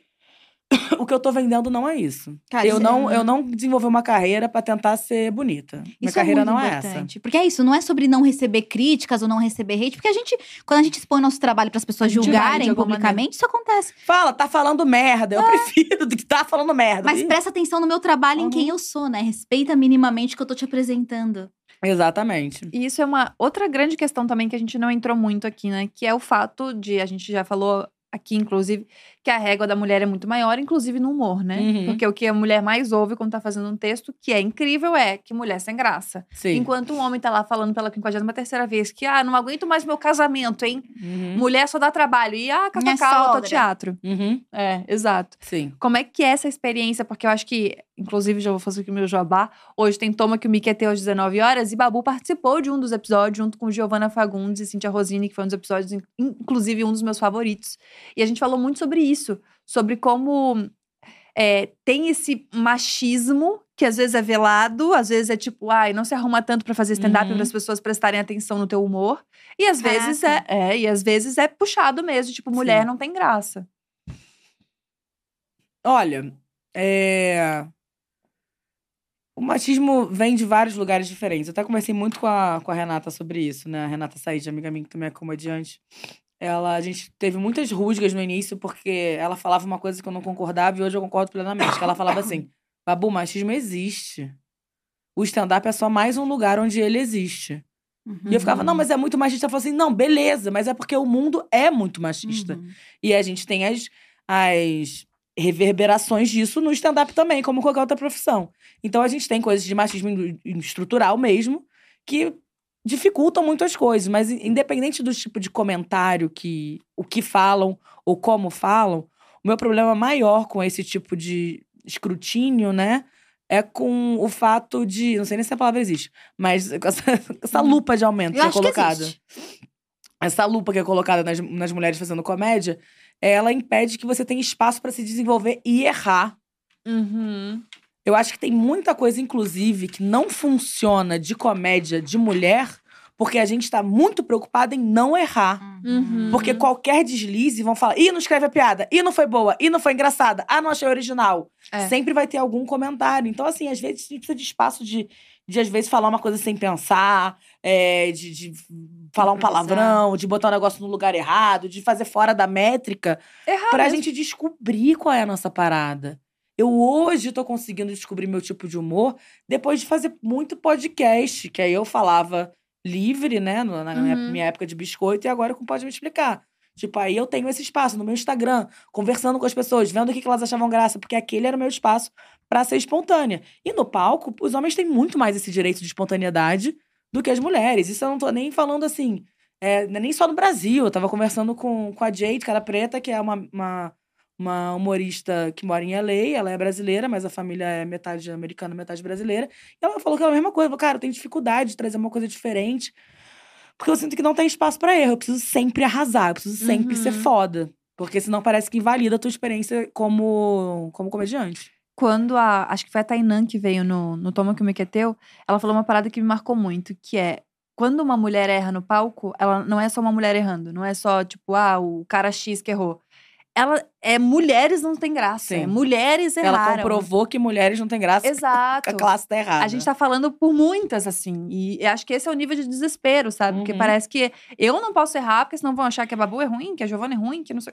Que muitas pessoas são ruins também Sim. por causa do meu erro, sabe? E eu acho que até no. Em Open Mic eu percebo muito isso, assim. Tipo, o quanto a gente se sente confortável quando é um Open só de mulheres. Sim. O quanto é, tipo, gostoso, sabe? Do tipo, posso ser eu mesma? Porque quando é com homem, é meio que tipo. Ai, Deus. Será que vão rir disso? Será que isso aqui vai ser engraçado? Não, e Será às que- vezes eles estão avaliando o quanto que eles vão te comer também. É. E também tem é isso. real, assim. É, comigo não acontecia, nunca me deram essa oportunidade, mas. É... ah, porque tem isso também. Porque ser uma mulher fora do padrão também te traz esses presentinhos. Que é, mu- muitas mulheres só recebem atenção masculina a partir de quanto eles querem comer elas. Quando você é uma mulher que menos gente quer comer, barra ninguém, é, que ninguém não, mas tipo assim, ninguém no meio, né? Que é um meio no- muito heteronormativo, muito pensado nessas coisas, é, eu tive muita dificuldade em receber a atenção das pessoas. Elas não queriam nem te ouvir. Nada, porque eu não queria nem me comer. Então o que, que vai fazer com essa mulher que a gente não quer nem comer? Não quer ouvir. Tem que falar, sabe? Caralho. Loucura. Então, hoje eu tô nos espaços que eu tô, realmente encher muito o saco dos outros. E não que tenha colegas que não tenham batalhado tanto, mas eu acho que tiveram pelo menos algum interesse de fala. Eu já fiquei excluída na rodinha muitas vezes, de ser chamada todo mundo pra ir pra casa de fulano, e eu não ia pra casa de fulano. Teve uma vez que eu fui pra casa de fulano porque deu merda na comédia por causa de machismo, aí falou: ah, liga pra Babu, agora eu quero conversar com ela. Hum, Porque antes era tipo assim, ah, não, ela fala de sexo, né? Essa mulher falando de sexo. Antes era, ah, não, ela é atriz, né? Ah, ela faz paródia. Tudo era um problema. Sim. Tudo era um Sim. problema. E hoje eu sei, eu entendo que tudo meu que é um problema é, na verdade, mais uma ferramenta que eu tenho. uhum. É mais um recurso que eu tenho. E que eu tenho que ter espaço pra desenvolver. É. Nossa, cara, isso é muito engraçado, porque tô começando agora na comédia também, né? E tenho essa sensação de que tudo que eu faço é um grande problema. Esse, tipo, eu fiz uma apresentação esses dias e falaram, tipo, ah, então tava pra te falar. É que tu é muito atriz. E eu falei, mas é que eu sou. Não tem Uhum. como eu- não tem como esquecer 10 anos. É porque de as pessoas carreira. não têm, não têm esse conhecimento. Ficam... Uma coisa que eu aprendi desses falastrões todos. Quando te apontam uma coisa na comédia, não necessariamente é, essa pessoa vai saber te dar uma solução ou saber apontar o que que tá errado, mas Uhum. saiba que tem alguma coisa errada. E eu acho que o meu pulo do gato foi esse. Quando eu falava alguma coisa, eu falei, tá, eu não concordo com porra nenhuma que ele falou. Mas eu acho que essa piada deve ter que ser mais engraçada, então. Não tá Uhum. funcionando como eu acho que tá funcionando na minha cabeça. E aí eu fui buscando formas de resolver, mas não do jeito que a pessoa falou. Exato. Porque esse negócio de ser atriz, inclusive Larissa Câmara me deu, me deu um excelente Que é conselho. maravilhosa. Maravilhosa. Aí a Larissa, que, que é diretora, comediante e tal, e professora de stand-up, deu muitas Legal. aulas de stand-up. E aí eu fui fazer um, um reality show do Comedy Central pra Open. Incrível. No meu primeiro ano de São Paulo. Eu tinha lá meus cinco minutos. E aí eu fui, chamei a, a Larissa pra mostrar. Ela falou assim: tá, mas por que, que você tá fingindo que você não sabe fazer? Hum. E eu fiquei assim: que Larissa, para, cara. que isso, cara? Eu tô começando. Que Malvada. Ela falou: não, porque assim, você é atriz, já te vi no palco, você sabe Ah. entregar uma piada, você sabe. Por que você tá fingindo que você tá sem graça? Porque eu tinha aprendido que era isso, né? Que Aham. humorista sobe no palco meio sem graça, É. que não sabe. Não, o é que eu tá tava vindo pra cá. Sempre... porque é a nossa referência, é a galera que nunca subiu num palco, que nada contra. Mas se você não sobe- nunca subiu num palco, você não vai chegar num palco. Eu sempre soube subir num palco, porque eu sempre subi no palco desde criança. É, eu Uhum. me sinto à vontade. Então, ficava fingindo que eu tava desconfortável pra ser mais do stand-up. E as piadas eu entregava errado. Então, assim, em relação a essa coisa de ser muito atriz, não é um problema ser atriz. O problema é que quando a gente é atriz e vai fazer stand-up, a gente tá acostumada a enfatizar tudo no texto. Uhum. A gente ainda não sabe onde é que tá o momento de fazer a careta. Uhum. Onde é que o tá o tempo momento. é outro. Onde é que tá o momento de. Que a gente. A atriz é muito expositiva. Uhum. Então toda palavra importa. E no stand-up algumas precisam não importar. Porque tem Uhum. que parecer que você tá conversando no Sim. dia a dia. então quando eu entendi isso, eu falei, não! Também falaram isso pra mim. Eu falei, não, não é que eu preciso não fazer. Eu preciso entender onde é que fica natural. Uhum. Eu preciso, na verdade, ser uma atriz melhor ainda. É isso. Deixar mais espontâneo ainda o rolê. Não, mas eu já vi várias coisas também de tipo. é, Ah, tem, tem uma coisa que eu gostei muito, que é esquece que você trabalha com internet. Porque não tem como. Como é que eu vou esquecer que eu trabalho com internet? Eu trabalho com internet todo dia. Sim. Eu vou falar sobre internet, as minhas referências são na internet. Eu Sim. vou fazer o humor que eu faço na internet E a também. gente vai querer ouvir você falando sobre isso. É que não tem como, sabe? Tipo assim, não, não. É, eu demorei muito tempo pra entender que, tipo, minha personalidade comediante é só mais uma personalidade, não é a minha nova personalidade Sim. que vai ser só isso, sabe? Essa personalidade humorista vai ter que englobar todas as outras. Tipo, vai ter que fazer sentido tudo Porque isso a junto. personalidade, amiga, é veículo. É Uhum. isso, é isso. É Eu linguagem. fico pensando quanto esses seus trabalhos autorais na internet também, a criação de conteúdo, das sketches no Instagram, o, o próprio pode me explicar, né? Como é que você conseguiu criar ainda mais confiança e autonomia no seu trabalho com essa, esse novo público, né? Que acaba sendo muito diverso e caoticamente interessado no que a gente tem a oferecer. Sim. Se essas experiências, elas se conectaram de alguma forma e, for, e têm sido úteis pra você de uma forma maior. Eu acho que, que a internet é, ela me fez ver que tinha valor no que eu fazia e que eu era Uhum. engraçada assim, que não tava só na minha Uhum. cabeça. Por mais que eu seja uma pessoa que nunca tenha atingido um nível grande de viralização, eu percebo que eu tenho várias iniciativas e que as pessoas acham engraçado Uhum. e compartilham. E eu escolho me apegar a quem me acha engraçada. Porque, eu, Uhum. porque cada vez mais eu tenho entendido que uma coisa que você escuta muito na comédia é: ah, mas você não vai querer nichar, né? Você não vai querer, tipo, fazer um negócio pra pouca pessoa. É, então você tem que ser o mais popular possível, o mais abrangente possível. Só que, ao mesmo tempo, existem certas coisas da nossa personalidade que a gente não pode esquecer. Uhum. Exato. Eu sempre fui impopular. Eu É. sempre fui esquisita parte daí. crítica, ansiosa. Nem todo mundo gostava de mim numa sala com 30 pessoas. Mas quem gostava, gostava muito. Quem gostava, gostava muito. Então, por que- E eu sempre fui de boa com ter poucos amigos numa sala cheia de gente que não gosta de mim. Por que, que quando amplia isso pro mundo, eu quero que todo mundo me ame? Caraca, Sim. Nossa, sim. Isso é. Ensinamento pra vida. Não, esse corte aí é pra botar passando na TV. Aham. Aqui na dia, quando chega no trabalho, acorda e ouve. Caramba, isso é muito real. Porque senão a gente se compara o tempo todo com quem tem mais do que a gente. E eu me comparo. Ainda assim, eu, eu, eu- eu sei disso racionalmente, mas ainda me bate, ainda me Sim. abala. Eu falo, ah, eu nunca viralizei como se fosse ok. Não, eu, eu me preocupo. Quando esse menino viralizou, pra mim foi muito difícil. Uhum. Acho que eu nunca nem conversei sobre isso com ele. Hum. Mas assim, pra mim foi tipo, caralho, que difícil isso, que sentimento estranho. Porque eu conhecia o esse já, adorava o trabalho dele. E quando eu olhava esse menino, eu falava assim: tá, tem mais alguém que é bom também. E as Uhum. pessoas não sabem. Então, quer dizer, então pode ser que eu não seja ruim. É só que as pessoas não sabem, assim como ele, que também é muito bom. Você se via nele. E aí, quando ele viralizou, eu falei: não, é só os ruins que não viralizam. Ah, É só gente ruim que não viraliza. Babu, não! Vontade de abraçar. não acredito que você achou E isso. Foi, foi muito difícil. Porque assim, não é que eu tava, eu tava super feliz por ele, eu adorei. Eu fico muito feliz com o que é, ele ter achado o público dele tão rapidamente pôde fazer pra carreira dele pra ele se desenvolver como artista. Eu acho que ele tá no caminho brilhante, como sempre esteve. Mas como criadora de conteúdo, como humorista, foi tipo assim, ele é da minha galera, todo mundo da minha galera tá estourando e eu não. Faz eu sentido. tô pra trás, cara. Eu tô pra trás. Não é real, mas faz sentido você pensar nisso, né? Sim. Porque eram as suas referências. E é isso. Você é, aprender a se enxergar se autoconhecer e falar: não, eu sou impopular. Eu Uhum. nunca fui generalista e ampla e, e a- apaixonante nesse nível de pessoas mais Sim. gerais. Aceitar, entender isso é fundamental pra você não cair nisso que você acabou caindo nessa época. Caraca. Nossa, a internet tem muito disso, né? De você olhar um, um rolê e falar, nossa, então o problema é eu. Uhum. O problema não é o que eu faço, o, o humor e tal. O problema tá comigo. Tá comigo. Porque, tipo, o humor Se dele é dá certo com parecido todo e deu mundo. certo com ele. Que Exato. loucura. Nossa. E vocês são pessoas completamente diferentes. né? Completamente diferente. Então, era só. Era básica. A única coisa que era parecido era acho ele engraçado, estamos na internet. Exatamente. Rimos das mesmas coisas. Era tipo isso. Era só isso. Isso Mas a gente dá um jeito, né? A gente dá um jeito de se botar pra É, baixo. Que exato. loucura isso. Ó, temos perguntas aqui no Superchat. Arrasou. Primeiro temos um comentário que é meninas, no Brasil é ruim, a Kalil mandou. Mas não tanto, porque aqui na Alemanha é muito pior. Mulher na comédia aqui tem zero chance. É, não, não duvido. Ô, Kalil, isso. Não duvido. Tem a Lia, né? Tem ali. Que é alemã e Sim. que faz, faz agora aqui Ah, no, no verdade. Brasil. É, e que faz muito sucesso aqui, o que é Sim, muito é legal. As pessoas legal. adoram. É muito maneiro. O pessoal lembrou do Novelei também aqui no chat. Como é que foi a experiência do Novelei?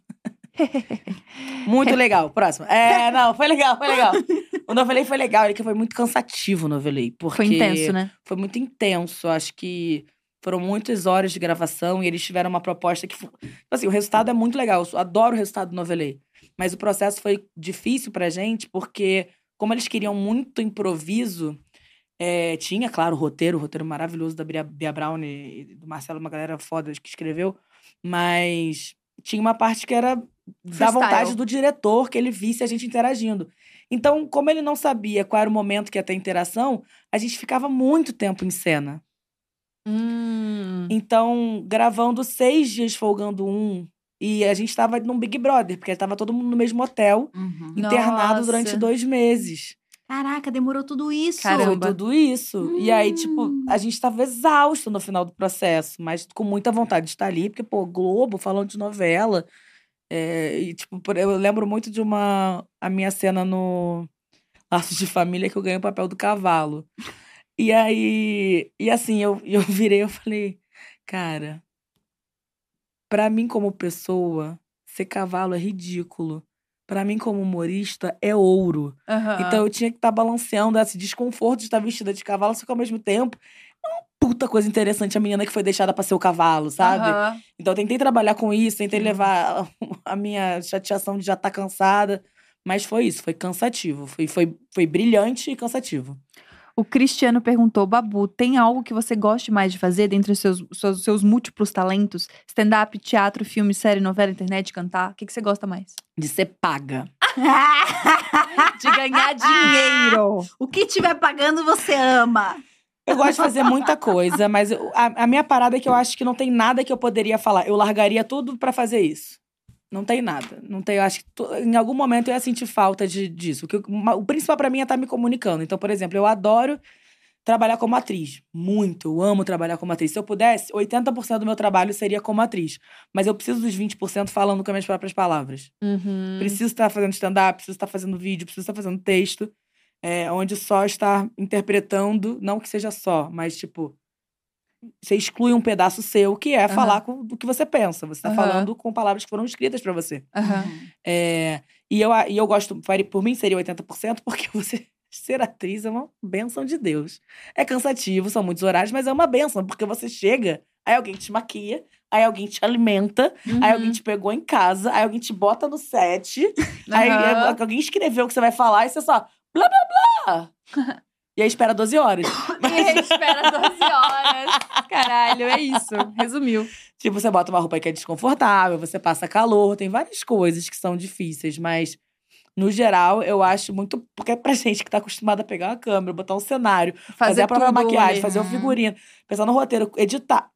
Só chegar e fazer e sair, entre... eu vou entregar isso aqui que eu consigo fazer. Ah, Muito bom, legal. muito bom. Gostei muito. Acho que a gente pode ir pra nossa brincadeira. A gente faz um stop aqui. Tá.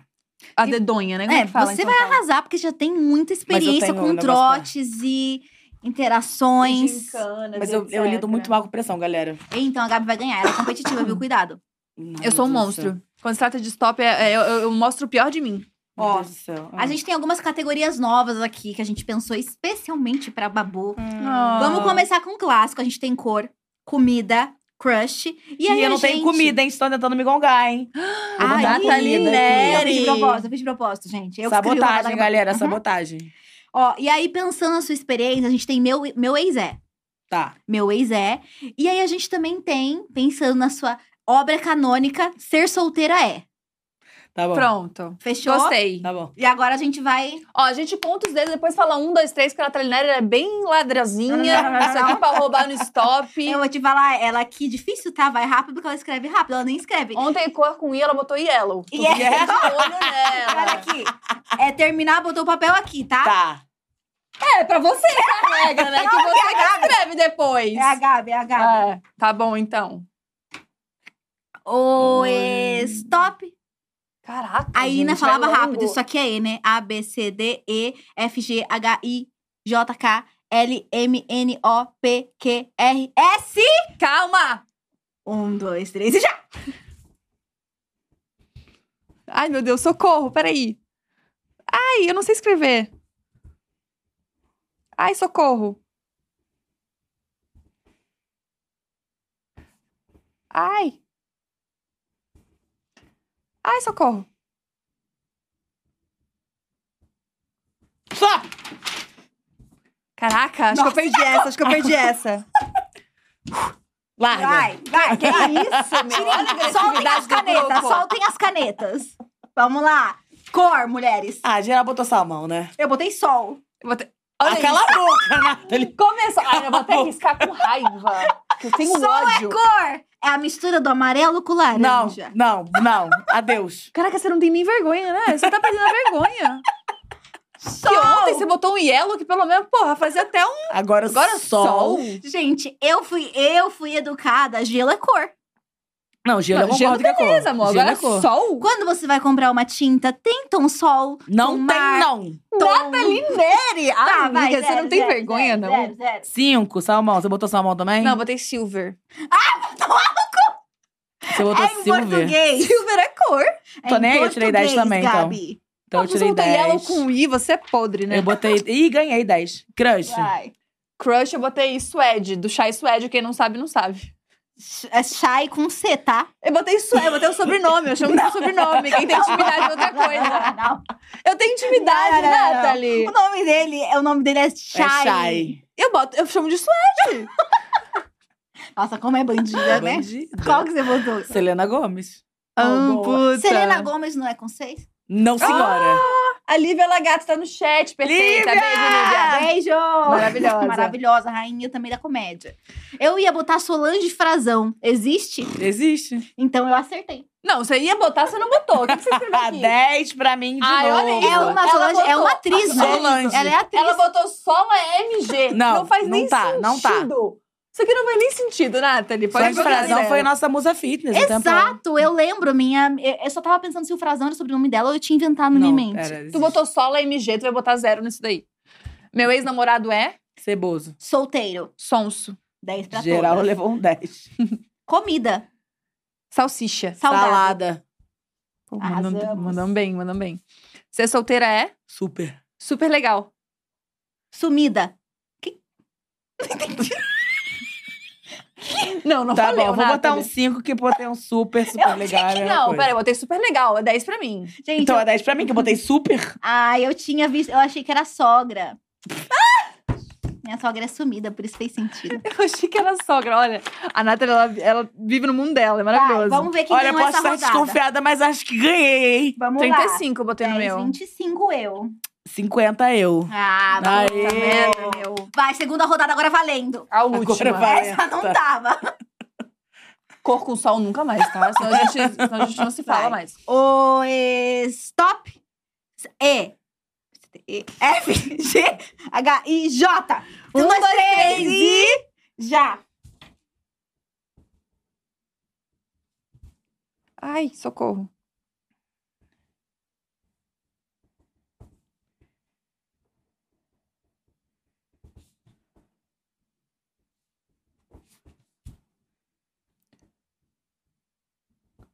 Stop. Ei, stop. Tá bom. Droga. Vamos lá. Cor. Júpiter. Jambo. Jambo. Com Dez morena pra cor mim. de jambo. É cultural essa cor. e Dez zero pra pra você. Zero. Júpiter. Primeiro de tudo que você me agrediu, tá? Primeiro de tudo você me agrediu. Ó. Tá eliminado. cinco porque a gente jambo. Tá. É, comida é Ah, você próximo. botou jambo também? Botei Então tá, jambo. beleza. Comida, jaca. Jaca. Giló. Ah. Fih, que ódio. Crush. Zero. Júlio Sequim. Quem que é esse? Também não me lembro, mas eu sei que ele é cantor. Esse nome existe? João quero- Gomes. Hum. João Gomes, tá. Meu ex é jumento. Jumento. Jeg. Ah, Ah, o que bosta. especismo. Gente, a gente só tá brincando. A gente não acha que os animais precisam ser rebaixados assim. É, não. Só pra deixar claro. Eu, inclusive, preferia ter namorado um jumento mesmo.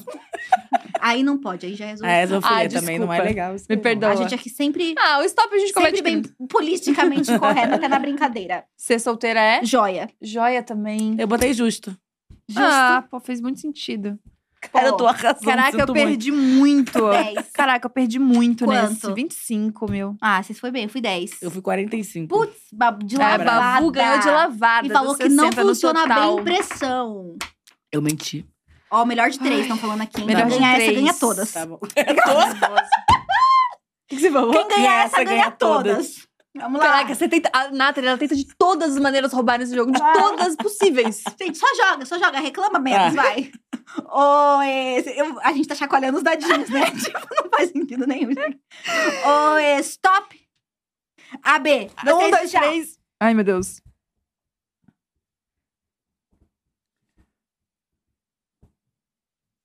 Ai, socorro.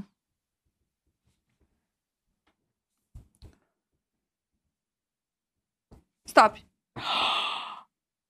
Que absurdo. Tu escreveu na última, Eu pode cortei, tirar. eu cortei. Pode Eu tirar. não vou mais roubar. Eu quero ser uma mulher justa. Assim como o Babu solteira é. Cor. Não botei Bege. nada. Verde. Verde. Verde? Ai, que. Eu risco pra você, Palhaça. amiga. Zero pra mim. 10 pra mim. Comida. Zero pra mim. Bolonhesa vegana. Bolonhesa não existe. Bolonhesa É é, a primeiro comida. a bolonhesa é molho à bolonhesa, alguma coisa bolonhesa. Eu acho que bolonhesa vale. bolonhesa não vale. Bolonhesa. Comenta no chat se bolonhesa vale. Bolonhesa. Bolonhesa Bolonhesa. vegana, gente. Fala aí. Fala se bolonhesa não vale. Bolonhesa pra mim não Bolonhesa vale. Vale. Gente, bolonhesa. Bolonhesa é Não um sabor. bota 10. A bolonhesa é um artigo. A bolonhesa. Não, Porque é a moda de bolonhesa. Não existe. Bolonha é um lugar. moda, é comida, não é fashion. Eu, bolonha, Que vou linda fazer uma treta. etimológica sobre Vou fazer uma Bolo- a região treta. de Bolonha, na Itália. Bolonha. Isso, de bolonhesa. É de bo... Exato, é um Mas então, se eu posso usar A, se eu posso usar D, Vou eu mexer posso no usar só celular bolonhesa. agora, tá, gente? Pode ser desses. Cara, eu tô- Próxima, ó, eu botei banana pra mim é 10. Ah, você botou, você tá certo, tá reclamando, hein? É. Eu botei Crush. comida nenhuma, gente. Bruna Grifal. Bárbara Paz. Babu Santana. Ah, meu xará. Dos Babu Carreira. assim, cara? Perdeu uma Devia ser chance. deselegante. Perdeu uma chance. Meu ex-namorado é? Besta. Bobo. Bundão. Ah, boa. Bem quinta série essa. É. Ser solteira é? Bom. Bom demais. Ai, não botei o óbvio, cara. É só. eu ia botar bonita. 10, 20, 30, 40. Fiz Ah, 30 Pô, fiz nessa, 100 foi minha pontos. pior. Fiz 100 Agora pontos. somem todos. Ah, pra somar, a gente tá pronto pra ser humilhadas? 75. Eu fiz 100 50. pontos. 45. Você rouba. com Isso aqui é o mais 30. louco. Você rouba do início ao fim e você se Amiga, perde. aqui, ó. Ou seja, eu queria Ah, eu ganhei, compensa. gente. 95 mais 30, 125? 125. 125 Ai, ganhou. Rainha! Parabéns, Barro. Você não só ganhou o stop, como ganhou nossos corações. É boa em tudo, né? É boa em Boazuda. tudo. Boazuda. É a boazuda. Ah, Vou falar outra coisa que não pode pelo horário. Mas é, sim, boa em tudo. Obrigada, viu, amiga? Você arrasou demais, não só no stop como na entrevista. Foi muito bom te ouvir, porque eu já tinha te ouvido um pouco lá no Toma Que Me Que é Teu, mas querendo ou não, a gente fica muito no assunto comédia, né? Então foi Sim. bom saber das desgraças da vida, de ser Com corna, de não ser certeza. corna. Muito cora. Uma mulher complexa, né? É, Transforma essa complexidade em arte. Muito sigam obrigada, a Babu, gente. exato. Sigam a Gente, Babu. muito obrigada pelo espaço. Sim, me sigam, arroba Babu Carreira. E escutem meu podcast também, pode me explicar. É que você falou que ia me chamar, o convite foi pro spam, né? É, Lembra que- não foi não, tô te esperando pra gente Tá me fazer esperando? um convite. Convite deixa eu acabar foi- de me mudar, deixa eu Pô, acabar agora de me fica mudar. deselegante, você sabe, porque a gente é não, uma coisa vocês só. duas vão ser É, chamadas. exato. Vocês duas vão ser chamadas. Não dá nem pra falar assim, ah, não tenho agenda, porque você grava em casa. Olha, Da sua própria casa, assim, ó. Lá, Então lá, a gente lá, vai lá. ter que arrumar uma agenda. Vai inclusive, pode ser depois daqui que a gente já entra junto, Vamos, já faz já um faz. rolê. Não, tô me mudando, semana que vem. Tá bom, perfeito. E hoje a gente tem Obrigada. programação. Coisa Temos boa. programação, exato, assim, não querendo puxar a sardinha pro meu lado, mas hoje tem Toma Que Me Quer Ter, o segundo episódio com Ben Ludmer, Deco Machado e também Lumena Aleluia. Ela autorizou, ela autorizou a comédia no programa e tá super legal, tá super engraçado. Espero que vocês assistam, depois me contam o que vocês acharam. Hoje não vai ter fuen, fom, fom. Hoje vai ter realmente os palavrões, tá bom? Pelo amor de Deus, que a galera falou bastante. E, e é isso, tem dia cast de segunda a sexta, meio-dia, não é isso, Natália É isso mesmo. E hoje também tem papel pop. A gente tava falando que ia deixar uma reclamação, tá? Ah. Nossa sala de podcast tá sendo depredada. Pelo ao vivo que acontece às seis da tarde. É. A cadeira da Gabi tá sempre baixa. Sempre baixa. Ó, Papel Pop News, ó. A gente tá de olho em vocês. A gente vai começar a deixar coisas aqui nessa sala pra Pra vocês deixar receberem. bilhetinhos. Uhum. A Ai, primeira bota post-it rusga. passivo-agressivo. Isso! É, não, aqui, porque agora antes a gente era o único ao vivo. Agora Eu quero Agora deixar tem um monte de aquele. gente. Sabe aqueles bilhetes que tem assim em coisa de repartição? Do tipo assim, jogue seu lixo fora e uma carinha Isso. feliz. Que tu dá pra ver que a pessoa que escreveu ela tá com ódio. Vou deixar umas coisas assim, pra gente ter as primeiras rusgas Mas da bota, GTV. bota um- uns enigmáticos assim. Reciprocidade. isso. Isso! Se continuar, eu e Gabi vamos ficar até mais tarde aqui. Aí a gente É. vai falar no mano a mano. Gentileza. Do nada, uma Do nada chamou pra porrada contigo junto. A gente vai merendar a Que é galera na pública, porrada. Que é escola pública. Eu tô envolvida numa briga que eu nem sei se eu queria estar. Assim, ela tá com. É, a- eu tô defendendo a sua cadeira A baixa. minha cadeira baixa. Todo dia a Gabi reclamando. Gente, baixaram a minha cadeira, essa cadeira é totalmente. Des... Todo dia, amiga. Sim, gente. Ó, Pelo amor de o povo tá aqui lembrando o Switch, lembrando. Pediu pra baixar a cadeira no começo do programa, reclamando que a cadeira dela tá toda Cortar esse áudio da destruída. Tá? A Gabi, ela calma, depois eu saio pra luta. Eu saio pra. Ficou uma mulher negra agressiva aqui, hein? Ó, A, a Nathalie tá resolvendo os BO dessa ó, papel pop, ó, papel pop, hein? Mentira. Eu amo, pior que eu amo programação. Não perde um, né? Não Ela perde. tá sabendo de todo, todas as novidades. Ela chega perde falando das um. fofocas do Babel Pop. Várias coisas, eu sou muito atualizada, então é maravilhoso. É um programa jornalístico Ah, sobre muito bom. fofoca Isso, É pop. muito bom. É uma coisa que a gente não Amo pode vocês. reclamar, é da programação da Dia TV, que tem um monte de coisa pra vocês. Semana que vem, queria dar um recadinho pra vocês. Não estarei aqui ao vivo com o Nathalie Neri. Eu vou estar fazendo uma tripezinha pela Itália. Ai, climão, hein? Snob, hein? Achei snob. Eu achei desrespeitoso, gente. Vocês sabem que eu não tenho experiência. Então dei muito apoio pra Nathalie. Quero ver muito, muita gente comentando aqui no chat e tal. Porque a Elogia Nathalie bastante. maravilhosa, perfeita. Vai estar aqui com os folguistas da Nathalie. Muitos folguistas, Muitos gente. folguistas. Cada dia E- um. E depois do meu, da minha tripezinha, vou voltar, vou trazer vinho, comer reza e amar, aquela Ah, é, coisa é bom toda. trazer presentes. É bom Eu trazer quero brinde, eu gosto de salame, tá? É isso, vou trazer salame, vou trazer coisas veganas, Hum. focaccias, Uhum. coisas diversas, veganas. tá bom? Um beijo grande, gente. Até. Tchau. Tchau. Amanhã tem mais, meio-dia, hein? Beijo. Vamos tchau também. Deus, tchau. como a gente fala besteira, né? Graças Olha a isso. Deus. A gente tinha que falar do papel.